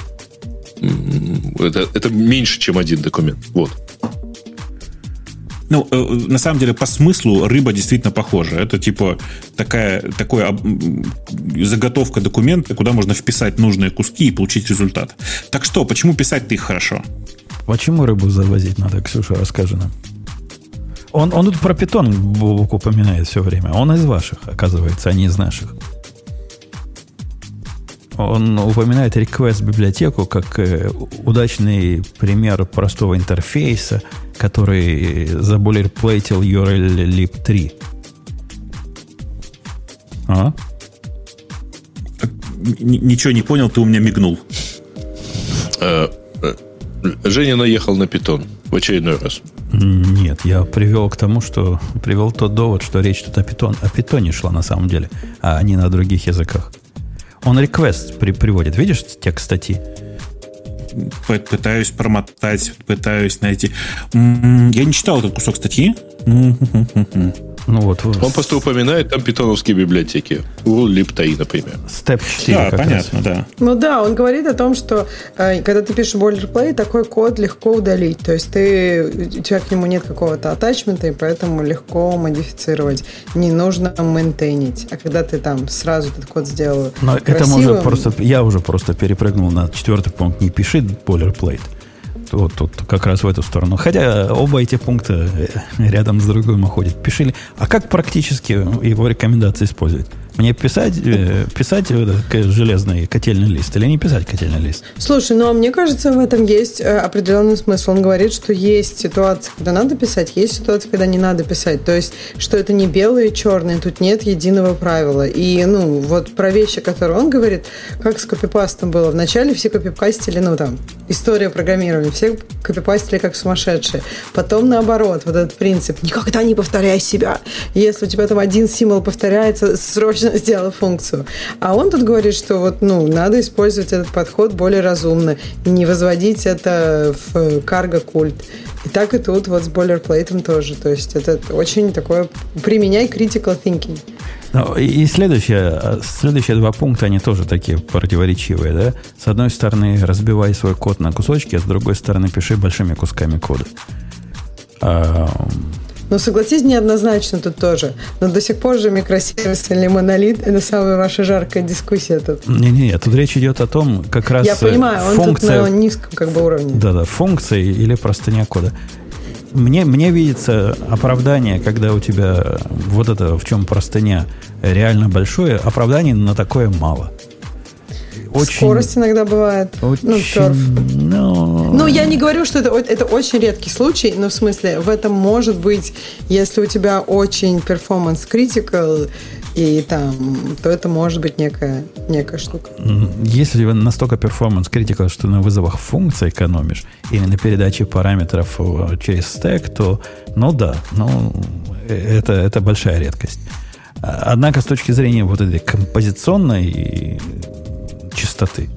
Я бы, я бы все-таки в совет номер шесть больше внимания Слушай, обратил. но Раз, я помню, вот в книжке рефакторинг знаменитой, там написано, что, по-моему, э, никакая функция не должна быть больше трех строчек. Вот там так и написано. У меня просто от этого волосы шевелились. Ты вот так считаешь, что не, не, не может быть функция больше трех строчек? Не, не, Мне кажется, я, что я это не немножко оверкил. Есть замечательный без, без, э, без издевательства. Один из замечательных линтеров, один из самых полезных линтеров, который э, помогает структурировать код, называется э, по-моему, который про цикломатическую комплексность считает кода. То есть сложность кода с точки зрения ифов там, и всего этого прочего. И я с его дефолтом согласен. Если у тебя больше 10, то слишком большая функция. То есть, если... Не-не-не, я, я согласна, что есть лайн, и я даже вот сейчас думала, но я не знаю сколько. Но 10, на самом деле, это интересный вопрос. Но просто 3, мне кажется, это очень мало. У тебя в итоге код получается как бы его еще сложнее проследить, да, ты вроде у тебя как бы все названо, и какую-то конкретную функцию ты всегда понимаешь, что там три строчки и хорошее название, все здорово. Но оно зависит Но, как от того, у тебя какие... теряется ощущение вот как бы как-то вот понять вообще, а что? А, оно, оно зависит, Ксюша, какие строчки. Ну, на, на Go такой совет абсолютно бессмысленный, потому что if year не равно nil, открыть, закрыть, да, уже три строчки будет. Поэтому для Go это не подходит. Но в более выразительных языках я могу себе представить, что три строчки на скала или, возможно, три строчки на расте, это, вот это все. Больше не надо. Ну, они там про Java говорили, это вот в классической книжке. И мне кажется, Java, ну, я не знаю, не, не знаю, мне кажется, что э, я согласна, что, что может быть язык, в котором как бы выразительно все, и три строчки, наверное, достаточно но что-то вот, как бы, мне кажется, таких мало, и 10 строчек мне выглядит более реальным. И вообще, мне кажется, вот это ограничение на какое-то четкое количество строчек, оно может быть не всегда э, идеально. Мне кажется, что функция все-таки должна с, больше с семантического какого-то понимания на мой взгляд, двигаться. Я, я не знаю, как вы, я начинаю, я смотрю на свой код, и я начинаю волноваться, когда у меня функция не влазит на экран. Вот тогда я начинаю волноваться. Визуально. Ну, конечно, это же все про, это же все про понимание. То есть, ну, трудно понять функцию, которую, конечно, надо скроллить в середине этой функции. Это, опять же, мне кажется, на мой взгляд, вторая сторона. То есть, эта функция должна быть удобной для понимания. То есть, это какой-то законченный кусок кода, когда ты, в общем, из названия понимаешь, что там происходит, смотришь внутри, если тебе надо понять детали, и как бы детали тоже, в общем, ну, тебе понятно, куда идти для более глубоких деталей. В общем, да, больше экрана нет, это, это трэш. Ну, трэш, трэш, ну, оптимизация, ну, которая это редко, раньше... редко бывает именно важно. Я имею в виду, что просто обычно ты такой думаешь, нет, вот я прям сейчас сяду и разделю. Да-да, но все мы такие функции пишем. Потому у нас у всех из подруг такие функции выходят в процессе творчества, а потом хватаемся за голову и, и думаем, что пьяный был, что ли, ночью, когда такой писал. А, какой следующий пункт, Боб? Um... Как это? Ну, разбивайте код на куски? Это только что. Нет, вы только что говорили про не разбивайте код на куски. А. Так Женя оба, оба сразу сказал, и мы обсуждали. Как обычно, как Женя, взял, зачем ты подпустил. Продолжайте писать код. Это мое любимое. Пишите код, короче. Код фигачьте, все хорошо будет. Фигачьте код. Э, тут, по-моему, речь идет о том, что не ограничивайте написание своего кода вот этими идиотскими проблемами, связанными с релизами, и CI и всем прочим. Если вам хочется написать новую фичу, пишите фичу, обложите ее э, фичу флагами или еще какими-нибудь такими штуками и продолжайте ее и дальше писать. Э, про бренчи я не очень понял. Он за, за то, чтобы в бренчах новые функции делать или нет. Он как-то их упоминает как противовес э, этим флагам. Ну, что, собственно, так оно и есть. Они вместе плохо работают но не сдерживайте себя. Э, я вообще не очень понимаю вот этот, этот, этот заход, в смысле, ну, в, в реальности, конечно, единственный способ дальше развивать какой-то любой кусок, кусок софта, это писать код. Э, то, что предполагается, что его можно не писать местами, ну, местами можно не писать, да. Но в конечном итоге, что бы ты ни делал, ты все время пишешь код. Поэтому, конечно, пункт номер 7 это такое себе. Противоречит пункту номер 0. No code. Ну, типа того. У него тут все, видишь, как бы построено на противоречиях. Так... У нас Бобок нагнул, да. Да. Что, не Украина виновата, а отель. Мы помним. Да, да, да, да. Но надо сказать, что вы у меня тоже довольно забавно себя сегодня ведете, перебиваете кстати, друг друга. Кстати, да, и Женя, у тебя тоже что-то мигает, кажется. Не, не, не, не. Все, все, у меня с моей стороны пуля вылетела, я тебя слышу, Ксюшу вижу, Ксюшу даже вижу. А, Но вы иногда у меня Путуну не наливайте полностью. больше, пожалуйста, он даже Ксюшу видит. Уже вижу, да. Может, он еще Ленина видел. Он же самый старый. Вот, вот, вот, вот сразу, сразу грязи подпустить. Ну да, знавала я такого чувака. Ну что, на... Э, эта тема, которую Бобок выбрал, я даже не думал, что ее кто-то выберет без Лехи. Она такая, лехового стиля. Где он любит... Ну, я же сказал, мы сегодня Легкого. все компенсируем его отсутствие. Легкая статья. Легкая статья. А, Ксения, позвольте мне вас спросить, потому что оставшиеся темы здесь... Хотя нет, тут есть одна, которую Грей может выбрать. Грей, а ну-ка выбери тему, которую ты можешь выбрать. Ну, давайте я выберу тему, которую я могу выбрать. А, Intel, кажется, призналась, что все.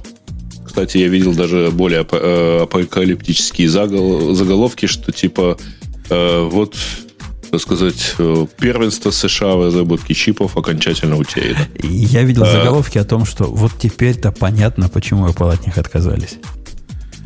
Э, нет, нет, я видел заголовки, что теперь это вообще достаточно опасная штука, потому что ведущим производителем э, процессоров фактически является тайваньская компания. Э, это речь идет о, э, как она, TSMC.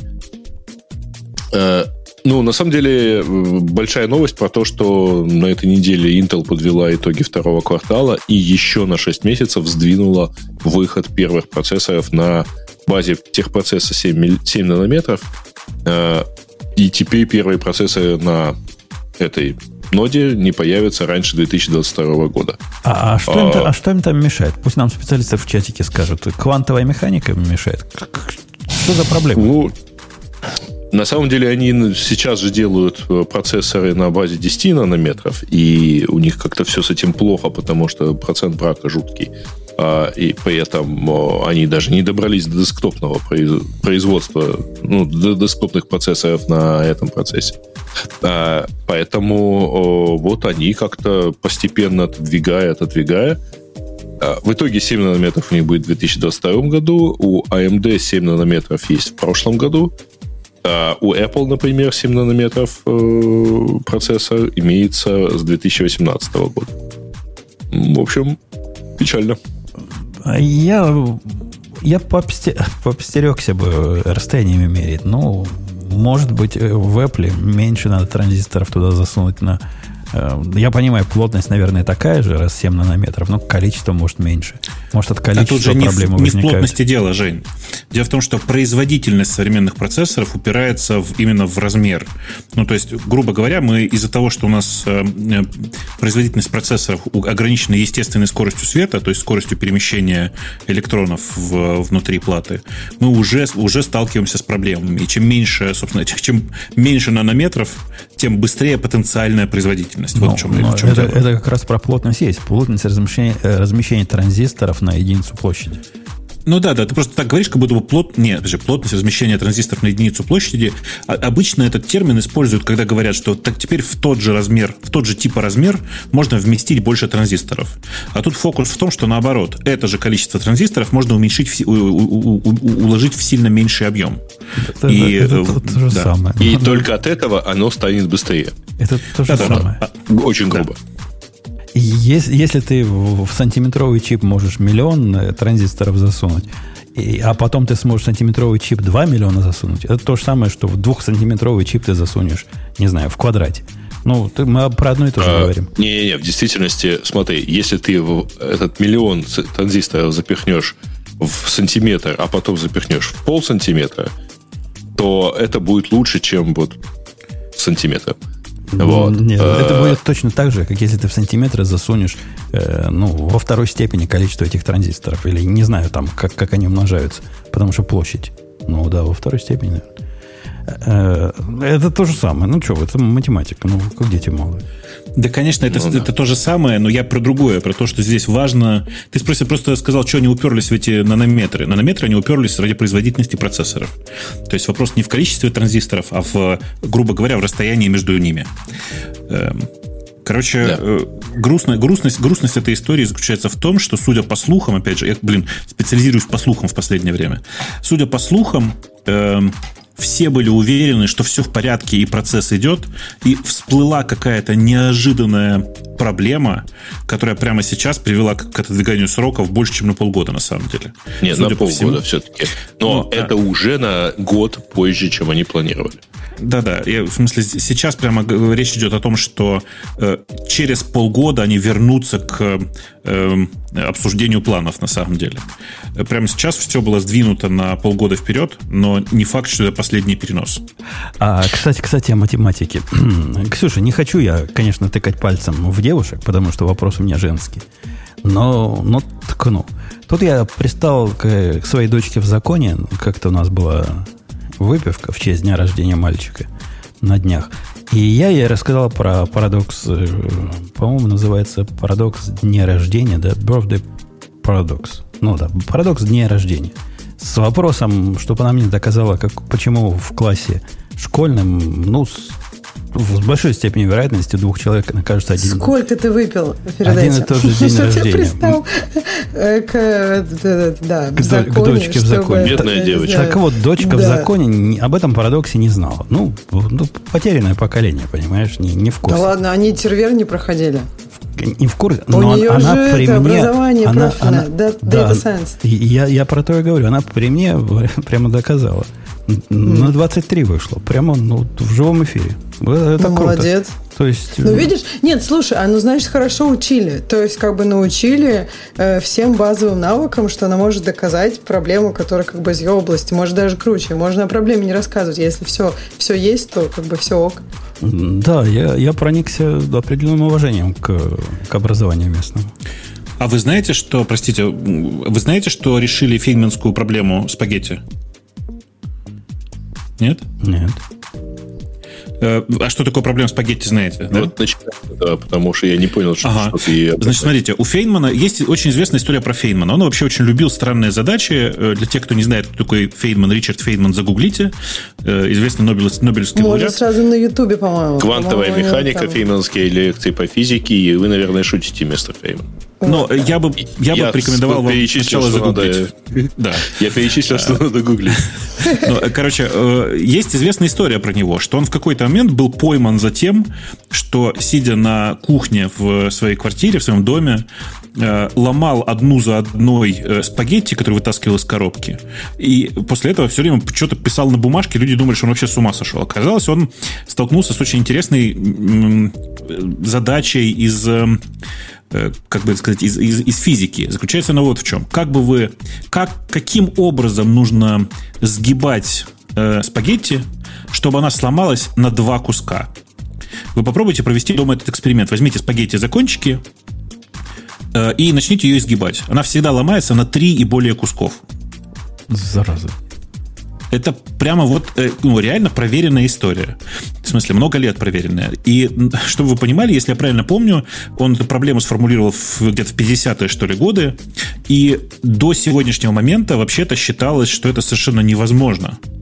Э, ну, совершенно невозможно это сделать. Но вот тут появилось хорошее физическое доказательство, в смысле физическое сначала математическое, а потом теперь уже и физическое в реализации, которое показывает, как это нужно сделать как, как именно нужно сгибать спагетти для того, чтобы она сломалась ровно на два куска. Я всегда Фу. подозревал, Вовок, что ученые чем-то очень полезным занимаются. Слушай, ну все-таки это Фейнман. Ты же знаешь, что он на год уехал, он как бы э, прервал свою карьеру физика на год, потому что уехал э, в своей группой, которая играл, он, он играл на, на бонгах, барабанах. кажется, на бонгах, да, на угу. этих южноамериканских барабанах. Э, на год уехал с гастролями со своей группой э, играть на бонгах, понимаешь? Конечно, он не, ненормальный. Он, по-моему, Бразилия, Аргентина, еще куда-то они ездили, там я уж не, не, не очень помню.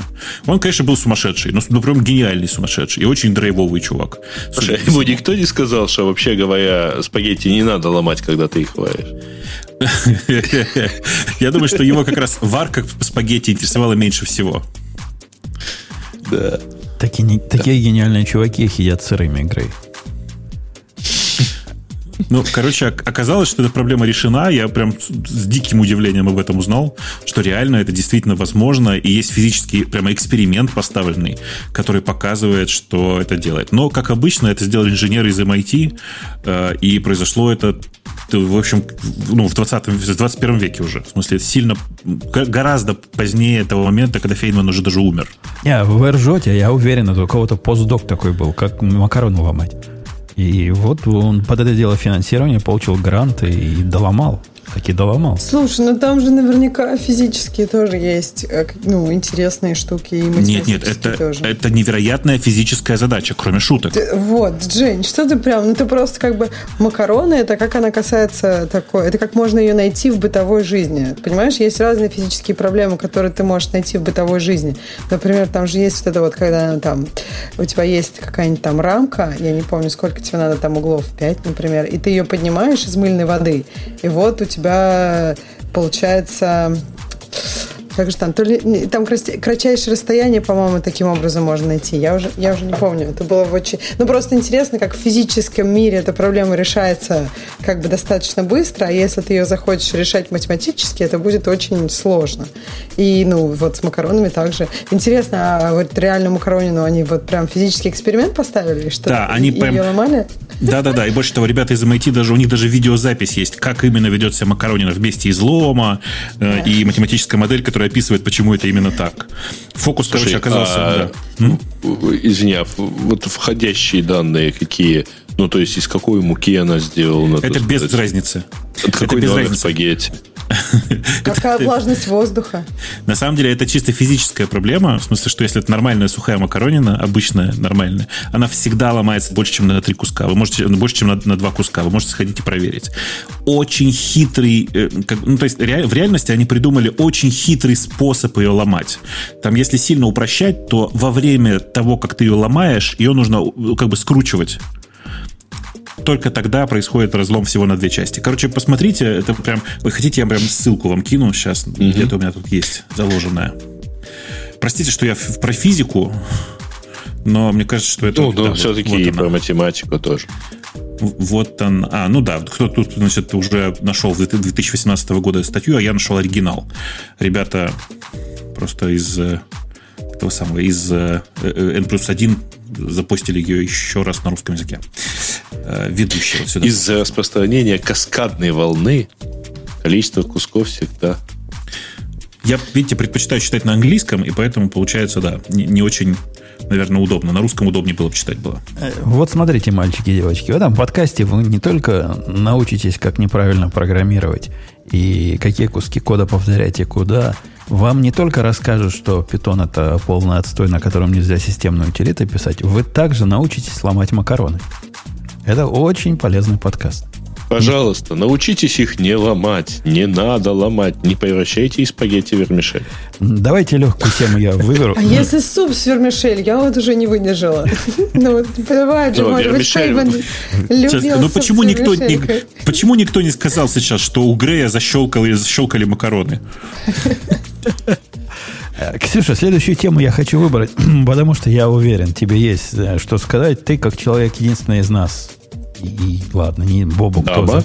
Но Бобук же у нас такой не совсем человек. Он мужик. А ты единственный человек, который работает в компании, где, где другие люди. А, должна, наверное, оценить вот эти пять наиболее а, разрушающих повед... моментов поведения в, в, в нашей индустрии. Целых пять. Чувак подобрал на медиуме. Конечно, на медиуме. Где еще такие статьи могут быть? Целых пять пунктов. Что, что, что а не у так? меня будет что-то она не открывается. А ты ниже опустись, Поэтому там она открылась ниже. рассказывать. Не-не, ты ниже опустись, она просто плохо схватилась. Открывается. У, у нас она в темах захвачена. Так у меня он хочет, чтобы я залогинилась. Я, видимо, на этой неделе один раз заходил Ксюша, на, на сайте Нет, на у меня... Сайте News, а, там, понятно. Да. На сайте да, то есть... Дай ей отвечу. Ты на сайте News можешь открыть эту статью, как она захвачена нами. Нажми подробнее – Теперь полистай вниз, и ты увидишь ее текст. А, то есть она там где-то внизу, да?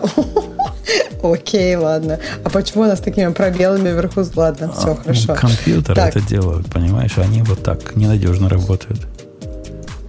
Ну, доноси нам. Какие, какие, какие? Что, что не так с этими мужиками противными в, в, в индустрии компьютерной?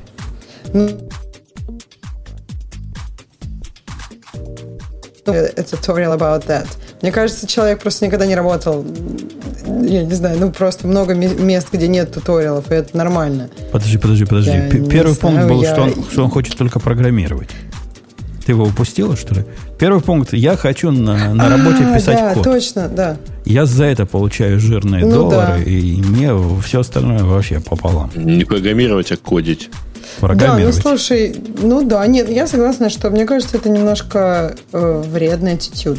Это можно засетапить, если, допустим, у тебя есть куча людей вокруг тебя, которые хотят не только кодить, а ты, например, такая вот кодинг-машина, в принципе, мне кажется, можно. Но в, в, в таком просто в классическом случае, скорее всего, тебе, кроме кодить, нужно будет как-то взаимодействовать с людьми, чтобы, по крайней мере, вам договориться о том, Э, что ты будешь кодить, чтобы вносить вклад. Ну и в прочих разных местах. Слушай, слушай, этот язык практически, вот этот английский язык, хотя в нем, э, ну, и слов много. В принципе, структура-то простая, мы всегда считали, правильно? И она стояла за, забором, за забором в красной шляпе. Казалось нам нерелевантным. А в этом случае, смотри, релевантно. Мы неправильно поняли название. Когда тут написано «я хочу э, программировать э, на работе кодировать на работе, оно другой смысл здесь имеет. Он хочет программировать только в рабочие часы. А, то есть, типа, он предлагает программировать э, в нерабочие часы, да? Ну, автор нет, говорит, нет, что нет, это нет, плохое секунду. поведение. Подождите, вы что-то совсем не то прочитали. А, он типа хочет только программировать в течение работы. А речь, видимо, идет о том, что надо, в общем, думать и не только в рабочее время, ну, это, э, это и не то, только, мы... ну, то есть не только кодить, это не только работа, но меня прямо умиляет вот что вот uh, simply clocking in at 8 a.m., ну, то есть вот просто зачекиниться в 8 утра и расчекиниться в 4 дня, это не то.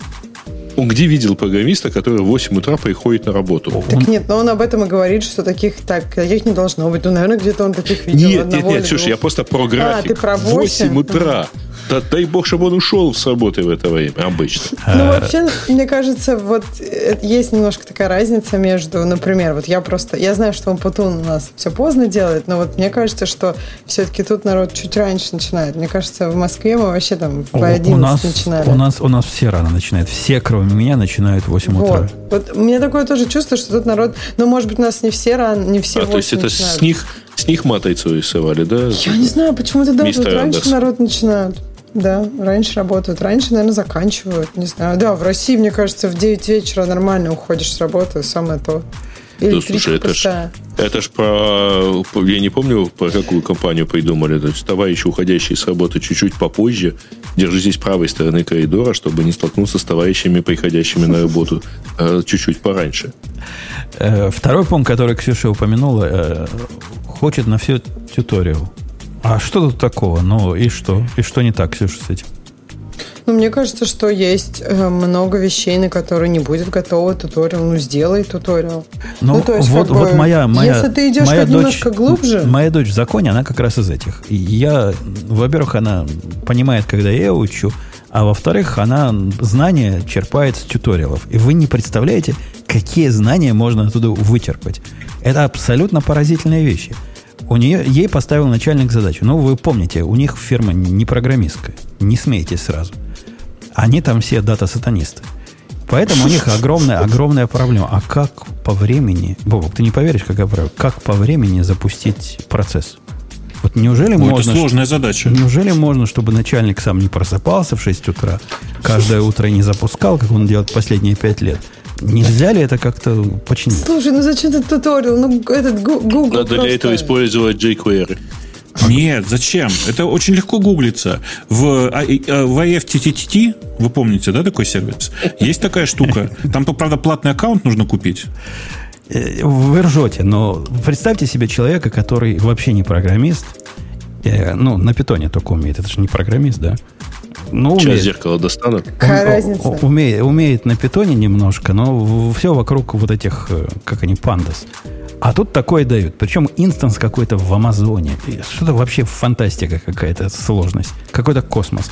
Как она нашла? Она нашла туториал на YouTube, где девчонка какая-то по шагам на видео показывает, как она настраивает крон. Прямо реально, есть такие видео. Господи, зачем туториал для этого? Это же одна команда. Ну как ты, ты это тебе я одна бы поняла, команда. что там Амазон, но ты, туториал ты для пони... Амазона, я так понимаю, что там столько всяких вот Ксюш, этих ты, крутилок. Ты, ты не понимаешь сути, собственно, проблемы. Проблема в том, что тебе кажется, что открыть терминал и запустить в нем команду, это понятно. Человек никогда не знает, что такое SSH. Он не понимает, что такое командная строка. Никогда человек, кроме как виндовой или маковской навигации по файлам, в жизни не видел. И у них ни, никто такого не видел. А тут какую-то магию надо в каком-то терминале набирать. Слушай, ну как они в универе вообще терминал не трогали? Не ну, трогали, слушай, не ну, трогали, не странно. трогали, не трогали. Они в питон вот в этой штуке, которую Бобок любит, запускали, и все работало. В смысле, ну а как они? Вот они запустили один раз, написали какой-то кусок у программы, них, пришли завтра, написали них, еще кусок программы. У них, Ксюша, иконка на экране. Нажимаешь иконку, открывается AI iPython или Jupyter Слушай, а и там у них типа гид есть или какая-то система контроля версии? Никакого не гита ну, у них нет. Ничего такого у них нет. Они такого не знают. Это будет следующий. Они... А, а как Код они в Dropbox хранят, я надеюсь. И вот где они, да, как, код хранят прямо на боевом, вот код хранят на боевом сервере. Когда изменил, а. спрашивают все, кто изменил и зачем. Вот так, так люди живут. Какие вы? Так, короче, она научилась кронтабу. Он, конечно, не работал, потому что девчонка, которая показывала э, все это видео, забыла сказать, ну, наверное, сама не знала про текущий директорий, вот про все, про это, про то, что он не из-под того юзера запускает. Ну, вот, это, вот этот шаг был, да. Мы, мы, мы вместе учились, как крон запускать. Нет, я не против по поводу туториалов, в принципе. То есть, мне кажется, туториал хорошо для какого-то места, которое ты совсем не знаешь. И, в общем, ты как бы, ну, как тебе достаточно сейчас получить достаточно поверхностные знания. То есть, если это какая-то то, то, что тебе нужно делать, и то, что важно, то лучше, наверное, немножко поглубже копнуть. Ну и вообще, мне кажется, подход, когда ты ожидаешь, что везде будет туториал, он не очень верный, потому что чем глубже ты идешь в любую область, тем меньше там будет каких-то готовых решений. Оказалось, что даже для кронтаба есть туториал. Возможно, твоя теория, она не совпадает с реальностью. Да не, ну кронтаб, мне кажется, как раз вот э, это может быть часто, наверное, нужно людям, которые в этом ни хрена ничего не понимают.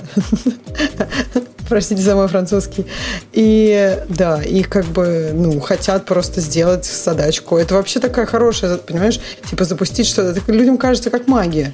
То есть им не кажется, что это просто а, а, а там был такой ответ прекрасный. У них же есть умный один чувак, ну, такой контрактор, который, который, который они держат за умного. Но он из тех, которых э, даже, как у Бабеля было, Бобук, скажи, даже э, грузчики считали грубияном, да, по-моему? Вот да, так, да, что-то такое. Вот такой у них чувак есть, когда они его спрашивают. Они ему послали вопрос. Я видел его ответ. Имейл послали чуваку, говорят. Уваж... Они так уважительно к нему. Он типа сисадмин бородатый. А каким образом нам в AWS сделать так, чтобы инстанс по крону опускалась, это уже вторая задача была, и потом сама поднималась, и процесс автоматически шел, потому что мы не хотим платить дикие деньги за то, что она все время работает. Для задачи, которая нам нужна раз в месяц. Чувак прислал прекрасный ответ. Он прислал ссылку на Amazon, где стоит вопрос, а как это сделать? И в виде ответа там тоже прекрасный, в стиле Amazon ответ. Вот у нас для, для вас есть solution. Знаете, что такое solution в Амазоне? За деньги? Не-не-не, это набор... это, это готовый темплейт, условно. Это такой Cloud Formation типа темплейт, который запускает из себя 50 лямбд, DynamoDB поднимает. В общем, такой сурово, суровая, да, серьезная да, VPC и все прочее. Да-да-да. Вот таким образом им программист отвечает. А, а кому он отвечает? Ну, ты посмотри на кого. Ты отвечаешь людям, которые про кронтап никогда не слышали. Вот сейчас они лямды пойдут запускать. Слушай, ну, извини, у него нету в скрипте вопроса, знаете ли вы, что такое кронтап? Э, ну, вот такой программ. Э, следующий пункт. Ну, тем более, что там ты пробовал эти солюшены запускать? Они же, если что, плюются, говорят, упс, там Сен-Джон, try again. И все. Мне, знаете, мне кажется, в такой ситуации правильный ответ должен был начинаться со, со, со слов «А вы пробовали компьютер а, или скрипт выключить и снова включить?» Это, это было бы тоже концептуально. Не нажимайте эту кнопку, вы сломаете интернет. Что не так э, с третьим пунктом? Вот тут я не понимаю, что программисту, программист, который утверждает, что ему надо изучить массу языков, он полнейший лох. Ну, понимаешь, мне кажется, это вопрос количества. Если человек просто хочет там все больше и больше, там десяток уже, и, и как бы мне кажется, языки это а, как бы ну такая отдельная интересная область. И если, например, компиляторы разных языков это твоя экспертная область, то да, можно изучать языки хоть сколько влезет. А если ты хочешь что-то с этими языками как-то их использовать, то, в общем, тебе не нужно 15 штук. А сколько нужно? Ну, сколько хватает для твоей области предметов, один, в которых ты один, работаешь? Да? Один, то есть. Да нужно. нет, ну один, мне кажется, редко хватает. Ну, то есть вот для всего. Ну, то есть, я не знаю, то есть настоящий язык и питон. Это все, что тебе надо. Ты видишь, Бобок, я не могу удержаться. Конечно, конечно. Баш и питон. Да, баш, баш и питон. Настоящий язык баш. Лишь бы не го. Ну, или перл и питон. Ну, какими-нибудь достойная пара должна быть. Питон, ну, чтобы синхронненько было. Не, главное, а... главное видеть, что ты согласен, что питон учить в современном мире, к сожалению, прямо э, жизненно необходимо. Ну, а особенно в мире сатанистов, у них там все, весь сатанизм на питоне конечно, делается. Конечно. Конечно, я, я согласен. Но вот кроме питона, нормальный язык, какой, какой мне посоветовать э, дочке в законе выучить? Если она сатанист, зачем ей еще какой-то язык? Ей питона хватит, нет? У нее там своего хватает учить. Ну, хватит. Ей надо просто питон выучить в, вне, вне сатанизма. И будет ей хорошо. Ну, а для нормальных-то людей? Ну, питон, да, для, для склеивания То всего есть, остального. Это, а что, у мальчика ненормальная? Что ненормальное? Если она, если для нормальных людей. Не знаю, о чем вы, но, но ехать надо. Ну, в смысле, не для сатанистов, наверное, он потом умел, а для нормальных людей, в смысле, нормальных программистов. Слушай, мне кажется, это такой вопрос, его вот просто, я не знаю, сто пятьсот тысяч раз слышала, а какой мне учить язык программирования? Ну, мне кажется, есть какие-то модные тренды, да, вот сейчас, наверное, потом ты посоветуешь Go, типа модно, молодежно. Эм, мне кажется, зависит от того, что вы хотите делать. Если вы хотите там бэкэнд пилить, это будет один язык. Если вы хотите там, не знаю, какие-то мобильные приложения, это будет другой язык. Сейчас тебе, сейчас тебе расскажут, что да, что все нужно писать на JavaScript, а ты забыла просто. А, что-то мне подсказывает, что Ксюша только что согласилась с автором статьи. По крайней мере, в этом пункте. Но у, у, автора, у автора наезда, наезд, суть наезда в том, что просто набирая количество э, таких поверхностных знаний по поводу языка, не означает, что вы язык изучили. Но, с одной стороны, он прав. Конечно, от того, что ты умеешь читать без, без словаря программу на каком-то экзотическом языке, не делать тебя писателем на этом языке. Ну и что? А если тебе ну, надо читать? Подожди, если тебе, например, компиляторы интересны, то вот прям изучай языки да, и смотри, да, оставь как компиляторы. Они... Нормально, возьми человека в промышленности. Человек в промышленности смотрит на ну, возникает иногда. Неужели у тебя нет необходимости прочитать что-то на иностранном языке? На иностранном да, языке программирования? Я понимаю, возникают, но я не считаю, что если я могу прочитать какой-то язык, это я прям на нем великий программист. Я не знаю, кто не может прочитать JavaScript. Ну, конечно, смешной, но все равно можно прочитать. И как бы, я не знаю, я не считаю, что я такой великий JavaScript-тец. Это ты просто на разном уровне думаешь про слово читать. Ты же помнишь прекрасное про ват? Да помню, помню, да. Я и говорю, что JavaScript, может, плохой пример, потому что там никогда не поймешь, что это на самом деле значит. Но, в общем, все равно можно прочитать и какие-то изменения там сделать. Много языков. Вообще языки, по идее, задизайнены, чтобы они легко читались. Некоторые, не все. Не надо про первый так, ну. Следующий пункт – это не моя работа. И он считает это признаком э, вот этого токсичного поведения, видимо, да? Какое-то поведение. Так, Батон, ты тоже так всегда говоришь, когда люди отказываются от DevOps, ты говоришь, каждый программист – это святая обязанность программиста быть там девопсом самому себе, нет? Говорю. Ну, я, я ведь весь противоречивый такой, да, и, и суть его наезда не про это. Он говорит, что когда человеку даешь какой-то код, а он говорит, что вообще баг не мой, а тут так стояло, и, и поэтому это не моя работа его чинить. Ну, такое бывает. А, а у тебя такого не, не ну, бывает? Ну, дают, дают тебе какой-нибудь проект, который ты говоришь, ну, я вообще ну, не в курсах, это не, не мой косяк. Ну, ищите автора так не делаешь никогда? Да нет, я такого, нет, я такого не делаю. Нет, ну в смысле, если это все уже мой проект, и мне его мейнтейнить, я просто переписываю все, что надо переписать. Ну или там фикшу шорт-терм и планирую, что делать лонг-терм. Я не знаю, мне кажется, это вообще не конструктивный подход. Что значит, типа, я, может быть, например, Но... если кто-то там мне надо пофиксить быстро, а кто-то там написал так, я могу там пойти поговорить, понять какие-то идеи, это можно, да. А вот так что сказать, что это не моя обязанность, ну, не ну, знаю. Вот Нет, ну а если условно это баг, и ты можешь его, по идее, исправить, ну, вообще-то по-хорошему, но исправлять надо в библиотеке.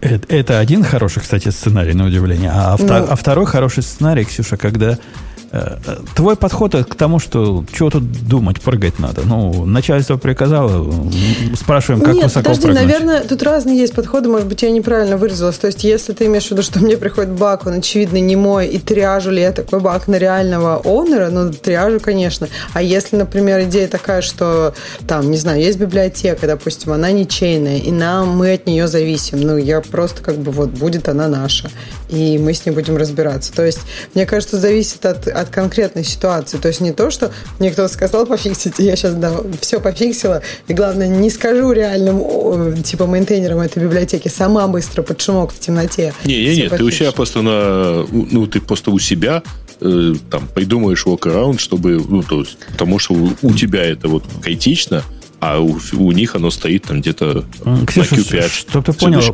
плохие, плохие примеры ответов, которые он приводит, такие – э, чувак, который это писал, должен его пофиксить. По-моему, это прекрасный ответ. То есть приходит тебе баг, прежде всего нужно посмотреть, как минимизировать усилия и оптимизировать процесс. Эффективнее, если тот, кто его писал, его починит. Я бы с этого начинал. То есть приходит ко мне баг, посмотреть на него, ну да, я знаю, что это вот мой слепой программист писал. Может, он уже прозрел, может, он починить может. Мое первое молчание будет пойти туда. А не я согласна. Нет, я же говорю, я тряжу баг реальному онору, например. Но если, допустим, я на этот баг завишу, а как мы уже сказали, о, допустим, у реального онора, там, я не знаю, это для него, там, не знаю, проект, а, который а, он сделает ослеп. через три, три через а, ослеп, да, или через три года просто потому, что у него задач других больше. То есть, в принципе, я могу пофиксить сама. Мне кажется, что у меня нет тут какого-то вот этого такой, не знаю, культуры блейма, вот этот вот его, а вот, вот пока он за собой не уберет, я тут типа работать не буду. Мне кажется, это, это как бы, ну, странно. То есть мы все работаем над продуктом, мы хотим, чтобы он хорошо работал. И если и, есть и проблема... поэтому для оптимизации усилий нам бы хорошо не заниматься глупостями, не перезабирать да. Нет, нет, понятно, что как бы если тот человек это сделал, пусть он фиксит. То есть понятно, что если у человека есть контекст, он за, это у него займет гораздо меньше времени. Но тут же вопрос, да, минимизация усилий. Если он сейчас ослеп и прозреет через полгода, то чтобы продукт был хорошим, нам не надо говорить, что мы должны подождать, пока он прозреет. Э, нам нужно просто пофиксить. Мы можем ему позвонить, поговорить с ним, обсудить, это, что, это, как, какие у него есть. Мы не можем позвонить, потому что ты видишь, он тимлид не знает, что можно звонить. Да, да я, я забыл, что телефонами звонить можно. Э, третий пункт, который мне тоже кажется разумным, я, я вообще не фронтендер, а бэкендер, и спросил он Васю Пупкина, а он фронтендом занимается. Что тут неразумного? Что тут такого токсичного? Да, я не фронтендеры мы, ну, ну да. Вы хотите, чтобы я подпрыгнул и начал делать фронтенд, потому что на меня взгляд начальства упал?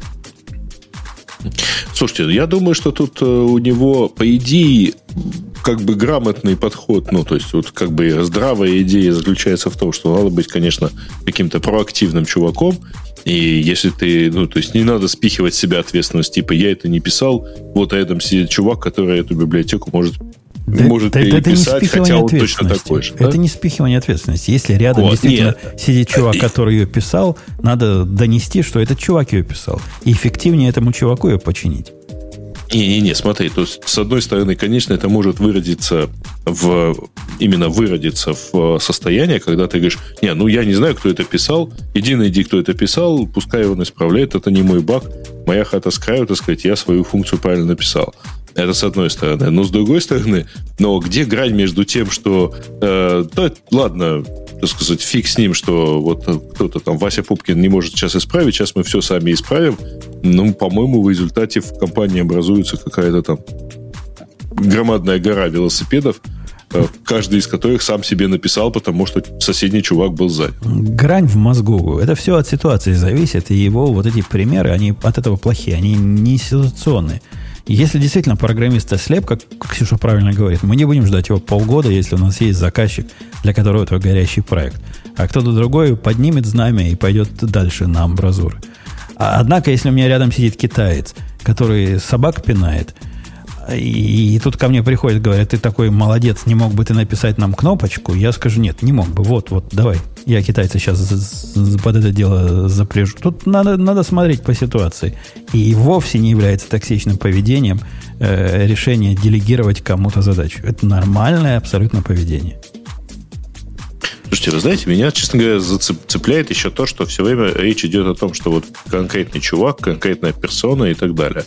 А, ну, вот все-таки мне кажется, что вот настолько персонифицированные функции, что вот, вот, вот Вася писал, поэтому пускай Вася исправляет, но в конце концов рядом с Васей сидит еще там некоторое количество таких же мидлов, да, или, или синьоров. И, наверное, ну вот они могут, так сказать, подставить плечо товарищу, который временно ослеп. Ну, и подставляют, конечно. Конечно, я никто виду, не будет вас ждать. Ну, то есть, условно, если я не фронтендер, но вон сидит группа фронтендеров, кто-то из них писал, и если даже его сейчас нет или он уволился, пускай кто-то из них переделает. О, это и будет делегирование. То есть ты, ты бэкэндер, тебе приходят, говорят, кнопочку нарисуй. Ты говоришь, ну, вы охренели? Вон сидит 15 это вообще фронтендеров. проблема, да? Да, вот сидят 15 фронтендеров, давайте кого-нибудь из них запряжем, и это будет правильное делегирование. Вот. Мне еще кажется, что тут немножко процессы важны. Ну, то есть, чтобы люди каждый раз не вычисляли эту ситуационную функцию, типа, как нужно получить, э, поступить в компании, часто есть какие-то, ну, немножко процесса по этому поводу. И как вот Грей предложил, что да, если есть какая-то вот команда, и они что-то мейнтейнят, да, там не важно. То есть ты приходишь не, не к конкретному человеку, ну, как бы ты приходишь к какой-то там инстансу команды. Инстанс команды уже сам решает внутри, как делегировать или что с этим делать. Просто мне кажется, это вопрос в том, что должен, был, должен быть ответственный за проект. Если просто человек к нему пришли, а он такой, это не мое, как бы забыл об этом, типа, не знаю, ушел в несознанку. Да, это тоже так, нормальное так... поведение, Ксюша. Ты просто судишь с, с позиции сеньорного разработчика. Но вот а с позиции вот этого моего ослепшего или с позиции китайца, это абсолютно нормальный ответ. Если я приду к китайцу, я, я ведь не помню, что он писал, и скажу, чувак, э, допиши-ка тут э, CSV экспорт есть, допиши последние три поля. А он мне скажет, нет, это, это не я писал, это вот тот, который ослеп писал.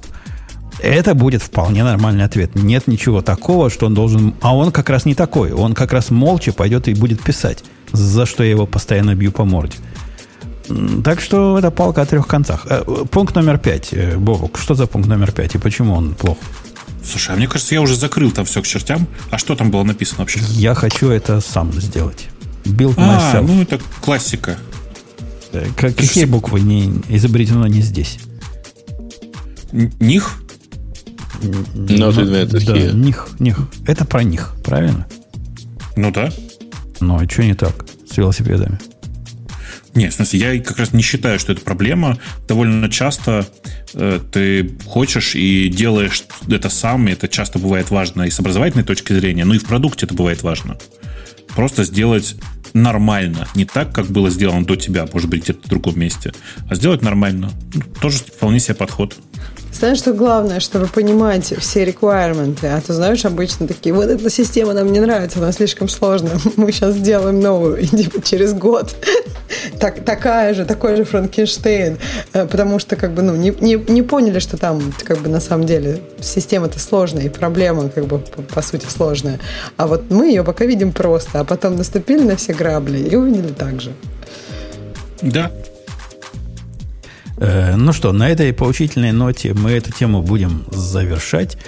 И я думаю, пришло время пойти в тему наших глубоко уважаемых, вагоновожатых. Вот ну, давайте попробуем выбрал. туда пойти. Там первая тема про Ubuntu Web. Э, это типа альтернатива для э, Chrome OS с Firefox в основе. Э, а ты где темы эти берешь? Я, я не, не, они, это, три, это на третьем а, месте. А, пардон. Нет, просто у меня в очередной раз потерялся логин. Так бывает, да. И, а, сервисы, а да. после обновления, да, после обновления логина не сохраняется принцип сортировки. А, да, mm ну, тему про Garmin мы обсудили. Э, кажется, да, он не поднялся. Сейчас проверю, ну, ну так, на всякий случай. В мире кложа разброта шатания. Компания Cognitec а, ну да. купил бразильский необанк Ньюбанк. Ньюбанк действительно это компания, в которой практически все на кложере и все на датомике. Э, и ну, кажется, что купили в основном из-за этого. Конечно, когда у тебя в банке работает почти тысяча программистов, которые пользуются инструментом, почему бы не купить э, создателя инструмента, особенно если а, это банк. А для инструмента ведь ну, это плюс, а не минус. Почему народ-то шатается и разбра... раз... разбрадивается? Ну, типа, все боятся, что вот, непонятно как, как там Хики будет. Хики это э, создатель кложера. Э, как там Хики будет работать, что будет дальше, что будет с Датомиком. Датомик это их база данных. Э, и вот там правильно спрашивают, ну что, ждем open source Datomic? Мне кажется, что мало кто у нас в э, подкасте может оценить эту шутку про open source Datomic. Э, это закрытая как бы, база данных, даже словом базой данных, наверное, называть это не совсем правильно, интерфейс для работы с данными. И скорее наступит тепловая смерть Вселенной, чем за open source Datomic, мне так кажется. А это такое прямо ноу-хау, ноу-хау, что прямо вообще если ты никогда бы это слово не, не видел, ты попробуй про него почитать. Ну, типа, не очень понятно, как ты... Ты читаешь Лисп? Тебе, тебе нормально читать на Лиспе? Со словарем, да, читаю. Ну, окей. Ну, в смысле, вот со словарем почитай про то, как используется датомик. Там, довольно, там много довольно неочевидных и интересных концептов. Э, и это поэтому, поэтому big deal. Ну, и вообще в мире Clojure... Clojure вообще многие любят за датомик. Знаешь, как это бывает? Руби многие любили за рельсы. Вот тут примерно такая же история. А Datomic это какого уровня штука? Ты говоришь интерфейс для доступа к данным. Это оно, key value оно сразу, там за ним. Оно все это? сразу. Оно все сразу. Это одновременно и интерфейс для доступа к данным, и сама по себе база данных, э, и типа система там, как это, как правильно сказать, это мастер, мастер-слейв сложная система репликации, и встроенная система кэширования для запросов. Короче, все подряд. А э, сам стор это реляционный вообще? А, ну как, это же, это же Lisp. Окей, то есть это, это то есть, как бы, Lisp Store специальный. Ну да, это Lisp, это Cloud Store для Clojure, если так сильно упрощать. Понятно. Э, я, я бы на месте гик, кложеровского сообщества не особо волновался, наоборот, радовался, что им теперь кто-то зарплату платит. Бразильцы, и в Бразилии, как мы знаем, много обезьян. Давай на, на следующее. Вот теперь действительно Ubuntu Web. А вот теперь Ubuntu Web, да.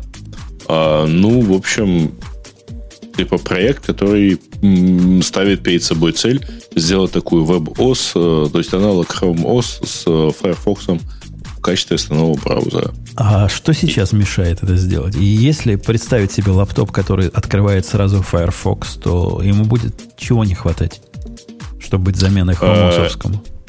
Ну, в общем, как? Просто его пока не существует такого проекта. По идее, ничего. По идее, по-хорошему, кажется, надо только это все дело собрать. Не-не, наверняка что там не хватает. Не могут они просто так э, сборку сделать. Ну, чтобы... сравнивать лоб с Chromebook, я бы сказал, что не хватает, например, там, всех, всех Google сервисов. Да почему? Куда они делись-то? Прекрасно они запускаются в Firefox. Что ты уж. А, и я понял. Нет, я имел в виду, что не хватает аналогов Google сервисов. Ну, так им и не надо. Это же все запускается нормально. Ну, мало ли. А. Ubuntu One же есть, ну, типа, в качестве облака. Ну, Короче, я, я подозреваю, знаешь, чего Бобок не будет хватать? Вот в этих новых э, хромосах, с которыми я не понаслышке знаком, у них-то концепция вот этих аппликаций теперь вовсю идет. То бишь, когда ты пытаешься открыть, э, тебе казалось бы в браузере почту, а он на самом деле не почту открывает, а такую веб-приложение, которое для почты. Они двинулись в сторону ну, вот этих приложений. Слушай, теперь. а это что, прямо новая концепция? У них же, по-моему, хромовские приложения довольно давно есть. Не-не, это теперь прошито с точки зрения вот операционной... А, линки, видимо, перехватывают. Ну, как в iOS это происходит. Ты нажимаешь на линк, а тебе опаньки, аппликация вылазит. Вот это, наверное, в Firefox пока не работает. Ну, то, что я могу себе сходу придумать. Ну, э, вот смотри, я могу, как это, даже по-другому сейчас скажу тебе. Я знаю, как с помощью экстеншенов это делается, с помощью веб-экстеншенов, и ничего не мешает это сделать и сейчас так. Типа, наверное, тут потребуются какие-то приседания, но не очень большие. Ну, придется есть, запаковать да. тебе Firefox с нужными экстеншенами каким-то образом. Да-да-да, да. Окей, okay, окей. Okay. Я думаю, что эта задачка больше, на самом деле, бизнесовая, потому что э, Chrome же, в общем, понятно, сейчас зашит, ну, там, пришит плотно к хромбукам, но при этом Firefox, э, ну, вот чтобы его поставить, как утверждают, на любом девайсе, э, надо бы как-то этот любой девайс иметь и, в общем, как-то заниматься его распространением после того, как он будет сделан. Да, идея, идея неплохая, действительно, если оторвать... Ну, то есть, вот, вот это больше вот этом. Да, да, да, я, я согласен. Неплохая идея. И Firefox вместо Chrome в виде операционной системы нашего всего было бы, наверное, любопытно. Почему веб в Китае умер? Почему умер? Что случилось? Ну, ну это такая очень странная статья. Он, конечно, не умер. Речь идет о том, что много людей не используют веб вообще, а используют исключительно WeChat. Ну, ничего такого особенного там нет. Там просто свой набор э, протоколов и подходов, который, конечно, далек от открытого веба. Ну, можно, можно подумать, мало людей, которые вообще всю жизнь только в Фейсбуке интернет пользуются. Угу. Ну, то есть там утверждается, что разработчику гораздо проще поддерживать приложение под гайдом одной платформы, на, а не типа работать на всем зоопарке браузеров и устройств. Ну да, наверное, проще, только он... Ну, это просто там, да, вот в данном случае это одно супер приложение.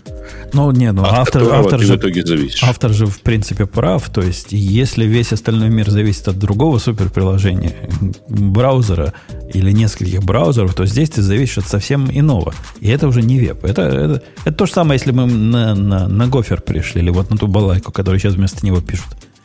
Как Бобук называется, скажи, вместо гофера, то, что сейчас пишут. Gemini. Да, вот если бы мы все перешли, мы вполне могли бы говорить, что да, веб умер, мы, мы все на гофере теперь. И было бы прикольно. Да. А, это чем-то похоже на, э, по-моему, десятилетней давности идею, что все должно быть внутри социальной сети. Э, то есть тоже Facebook, ВКонтакте и, и все прочее. То есть все ты должен делать, ты оттуда не должен выходить. И, в общем, зачем тебе что-то еще? Ну, вот да, примерно так. Э, но все равно. Можно сказать, от этого тот самый китайский веб не очень убирает. Окей, okay, следующая статья у нас про S3 Bucket, открытый на весь мир углом задом. А, а, ну, а, это Twilio. А Twilio это который про смс? Который Аути, между прочим. Который смс отправляет. Который смс отправляет, да. Он владеет Ауфи, но из Ауфи ничего никуда не утекало. Угу. У них был бакет открыт с 2015 года, и в принципе я могу их проблемы понять. С бакетами вы видели новую консоль для S3? Это риторический вопрос. Я уверен, не видели. Вы, вы не ставили новую консоль для S3, потому что если поставили, вы удивились. Они, в принципе, из э, относительно простой штуки, это уже, по-моему, третья реинкарнация, такая как фундаментальное изменение S3, они пытаются это, видимо, как-то улучшить, расширить. С каждой реинкарнацией она становится все сложнее и все хуже. И вот в этой реинкарнации понять, что они тебе показывают бакет, например. Вот, Бобук, тебе понравится, бакет показывают. И напротив бакета надпись – в принципе написано там, в этом бакете он не открыт, но в принципе объекты могут быть заэкспожены. Ну, спасибо. Какие объекты? Где могут быть заэкспожены? Никто не знает. Заходишь вовнутрь, видишь список э, вот этих префиксов ключей, но которые как директории выглядят. На них понять, э, какие права у каждого, это надо особое приседание сделать. Нужно на каждый нажать правую кнопку. Причем не отпуская его, потому что меню сразу исчезнет, если ее отпустишь. Понимаешь, там такое меню выскакивает. И вот аккуратненько, нет, если ты знаешь, что выскакивает меню, ты успеешь увидеть, что оно выскакивает. И там есть такой пункт, где можно э, property вот этого конкретного префикса по, посмотреть, и вот там можно что-то сделать э, с доступом или недоступом. Э, сделано прямо так себе с точки зрения э, безопасных умолчаний. Совсем-совсем так себе. Так что ну, утекающие S3 бакеты меня вообще не удивляют. На самом деле, я думаю, что это мало связано с настройками по умолчанию, потому что раньше, я напомню, чтобы просто открыть э, S3 бакет, нужно было немножко поприседать э, в целом. Но ну, э, дело в том, что все же копипастили. Уже давно не так. Это было лет 10 назад, наверное, когда надо было туда да. в полисе засунуть. Сейчас это птичечка одна. Открываешь я про вперед.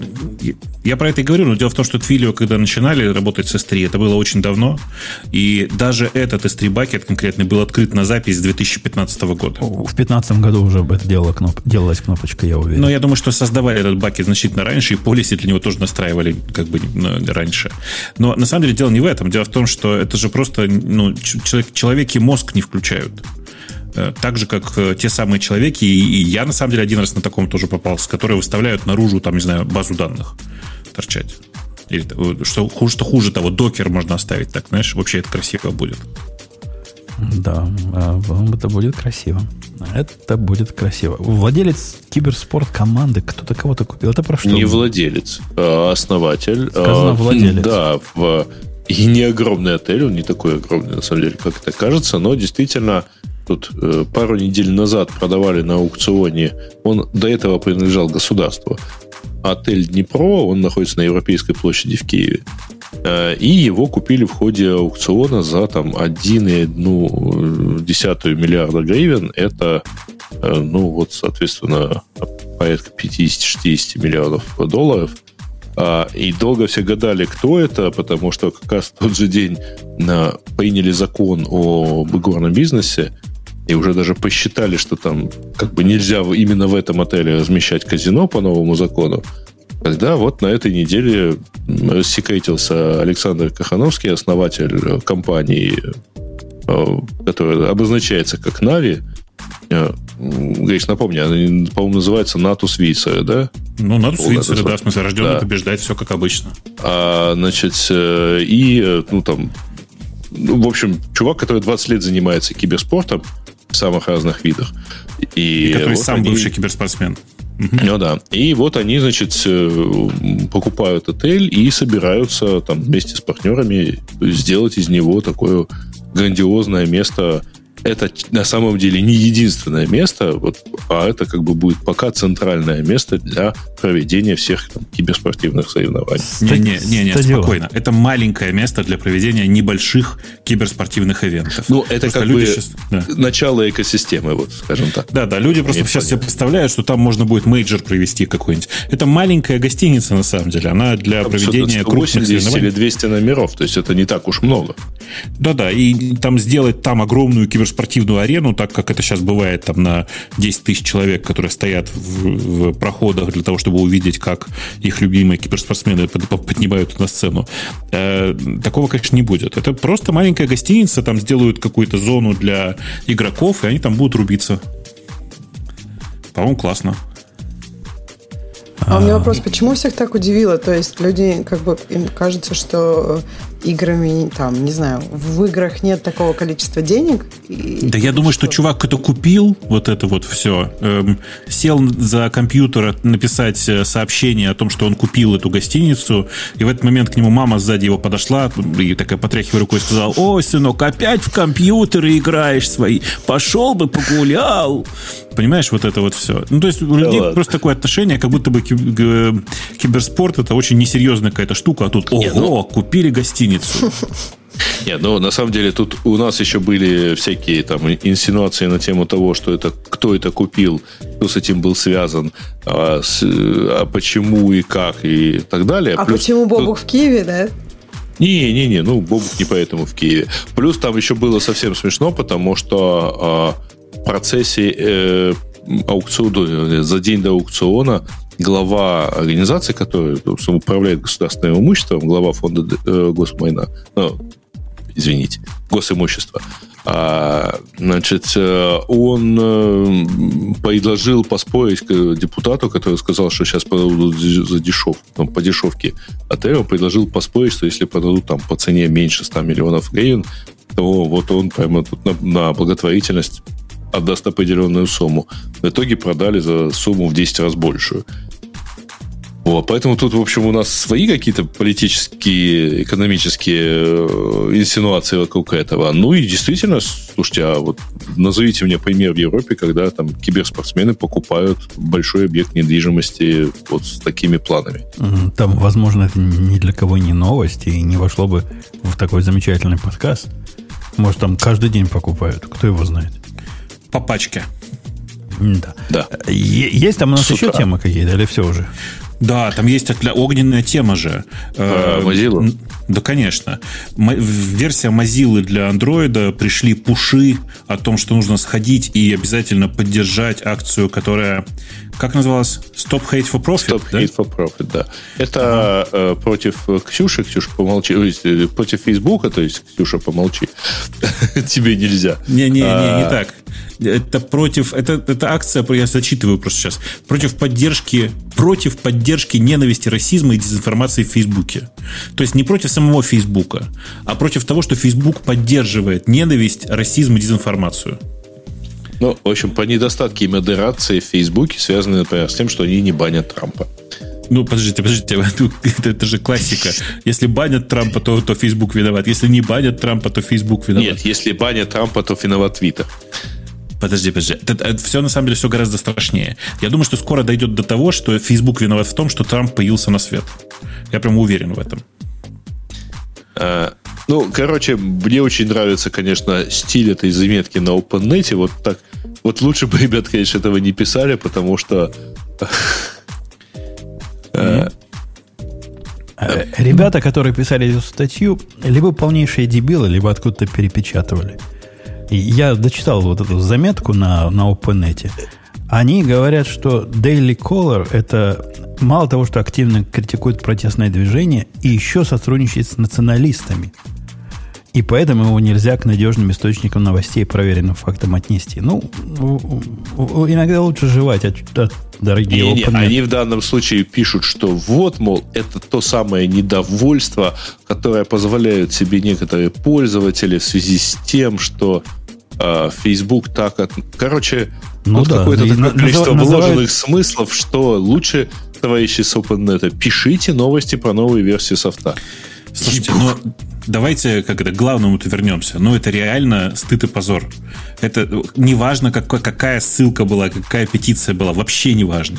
Важно, что реально это был пуш, пришедший в, в андроиды людей, которые вообще не ожидали, что им пуш придет от, на тему э, общественно-политическую от э, программы, которую многие из них поставили для того, чтобы баннерорезка работала.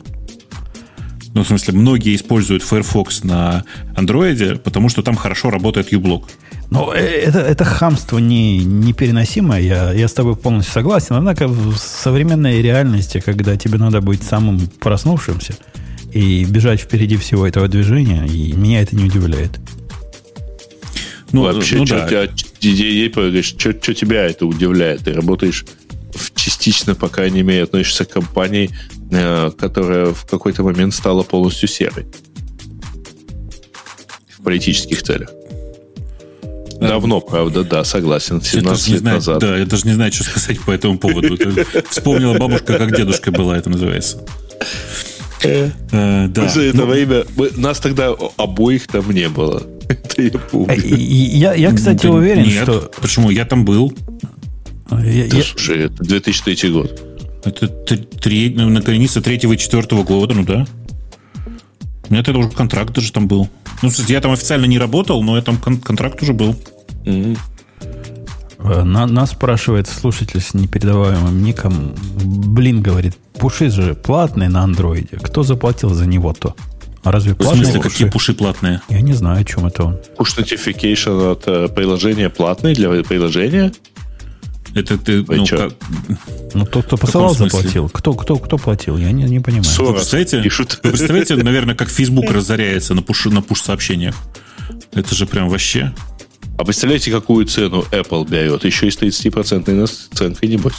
Погодите, а, а вот эти гейтвей, которые Apple, которые рассылают э, всем нотификации, они бесплатно всем и сколько хочешь?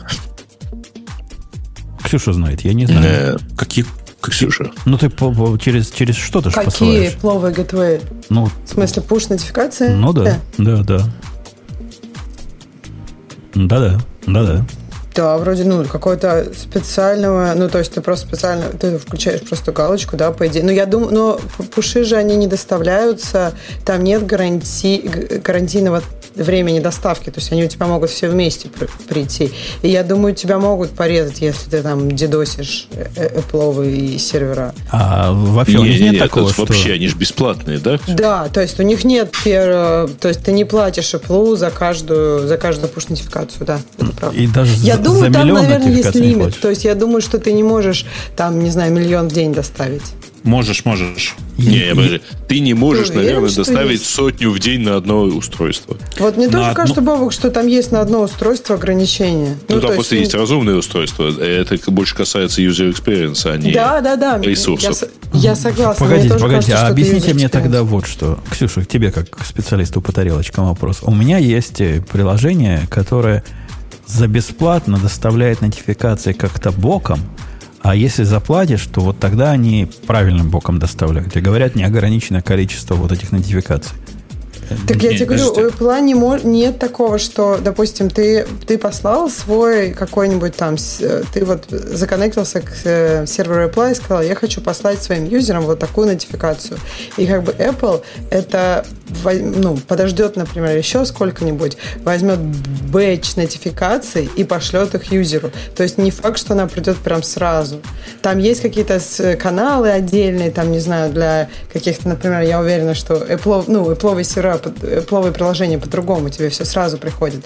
Но я имею в виду, что Apple э, классически, оно не гарантирует, что твои нотификации будут отправлены там быстро. То есть ты хочешь сказать, Rocket Chat, когда такое утверждает, он меня просто дурит как маленького? Нет, почему? Они могут, если ты, допустим, заплатишь, они могут использовать сервера, которые шлют смс -ки. У смс есть более, не, ну, не, есть гарантия. Это, это не смс это, это notification приходит.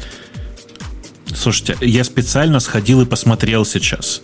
Нет никакого ограничения ни на количество, ни на объем, э, ни на что в Нет, на количество, этом самом. На количество, мне кажется, Бобук, я думаю, что там есть. Я, я не думаю, что это миллион, если смотри, пошлешь. Давайте такие про user experience. По поводу мессенджеров.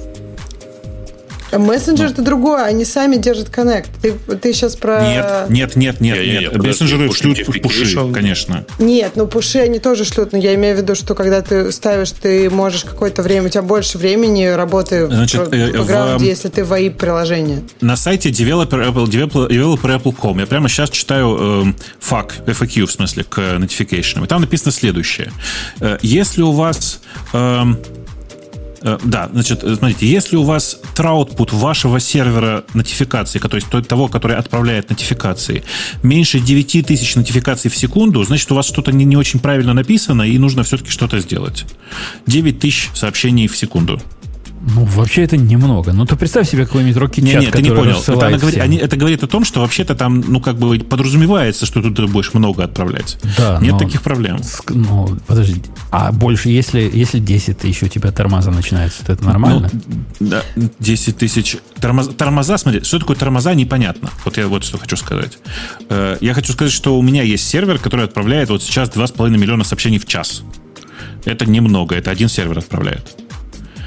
То есть вообще, в принципе, никакого ограничения на нотификации по большому счету нет.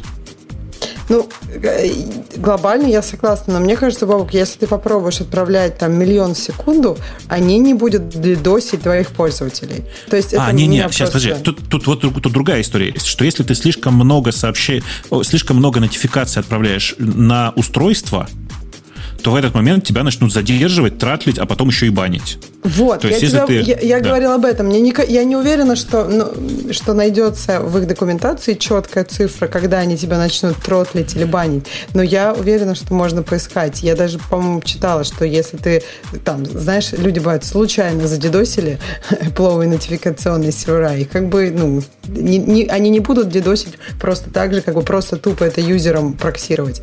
Они, по-моему, у них есть какие-то на это лимиты. Да-да, но, но они все-таки вот на именно по, исчисляются по количеству нотификаций на каждое устройство, которое ты можешь отправить. Да, Точнее, на каждое не, приложение. Ну, да, я не говорю, что у них лимитейшены на именно на просто твое количество. Если у тебя очень много юзеров, то как бы они все будут отправлять всем твоим юзерам, и да, у да. них нет проблемы с фрубутом, и ты не платишь per юзер, например, как за смс -ки. Да, да, и по сообщениям ты тоже не платишь, у тебя все это совершенно ну, такое доступное. Ну, кстати, да, 30% вот ты типа плод даешь, вот плата за все. Я, я сейчас никого не защищаю, просто я имею в виду, что Apple mm. есть определенные как бы траты тоже.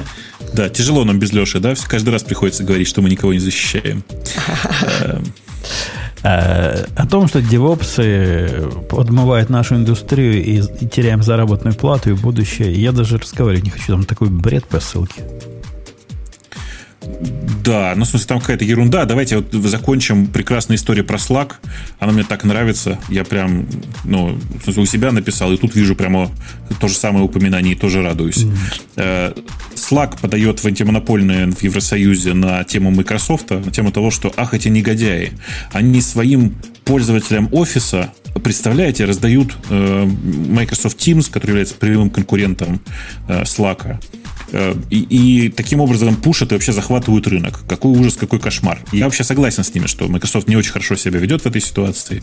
Но почему для меня эта новость классная и комичная? Потому что обязательно сходите и почитайте на, э, в блоге Slack тот пост, который они размещали 4 года назад, когда Microsoft только вышел с продуктом Microsoft Team.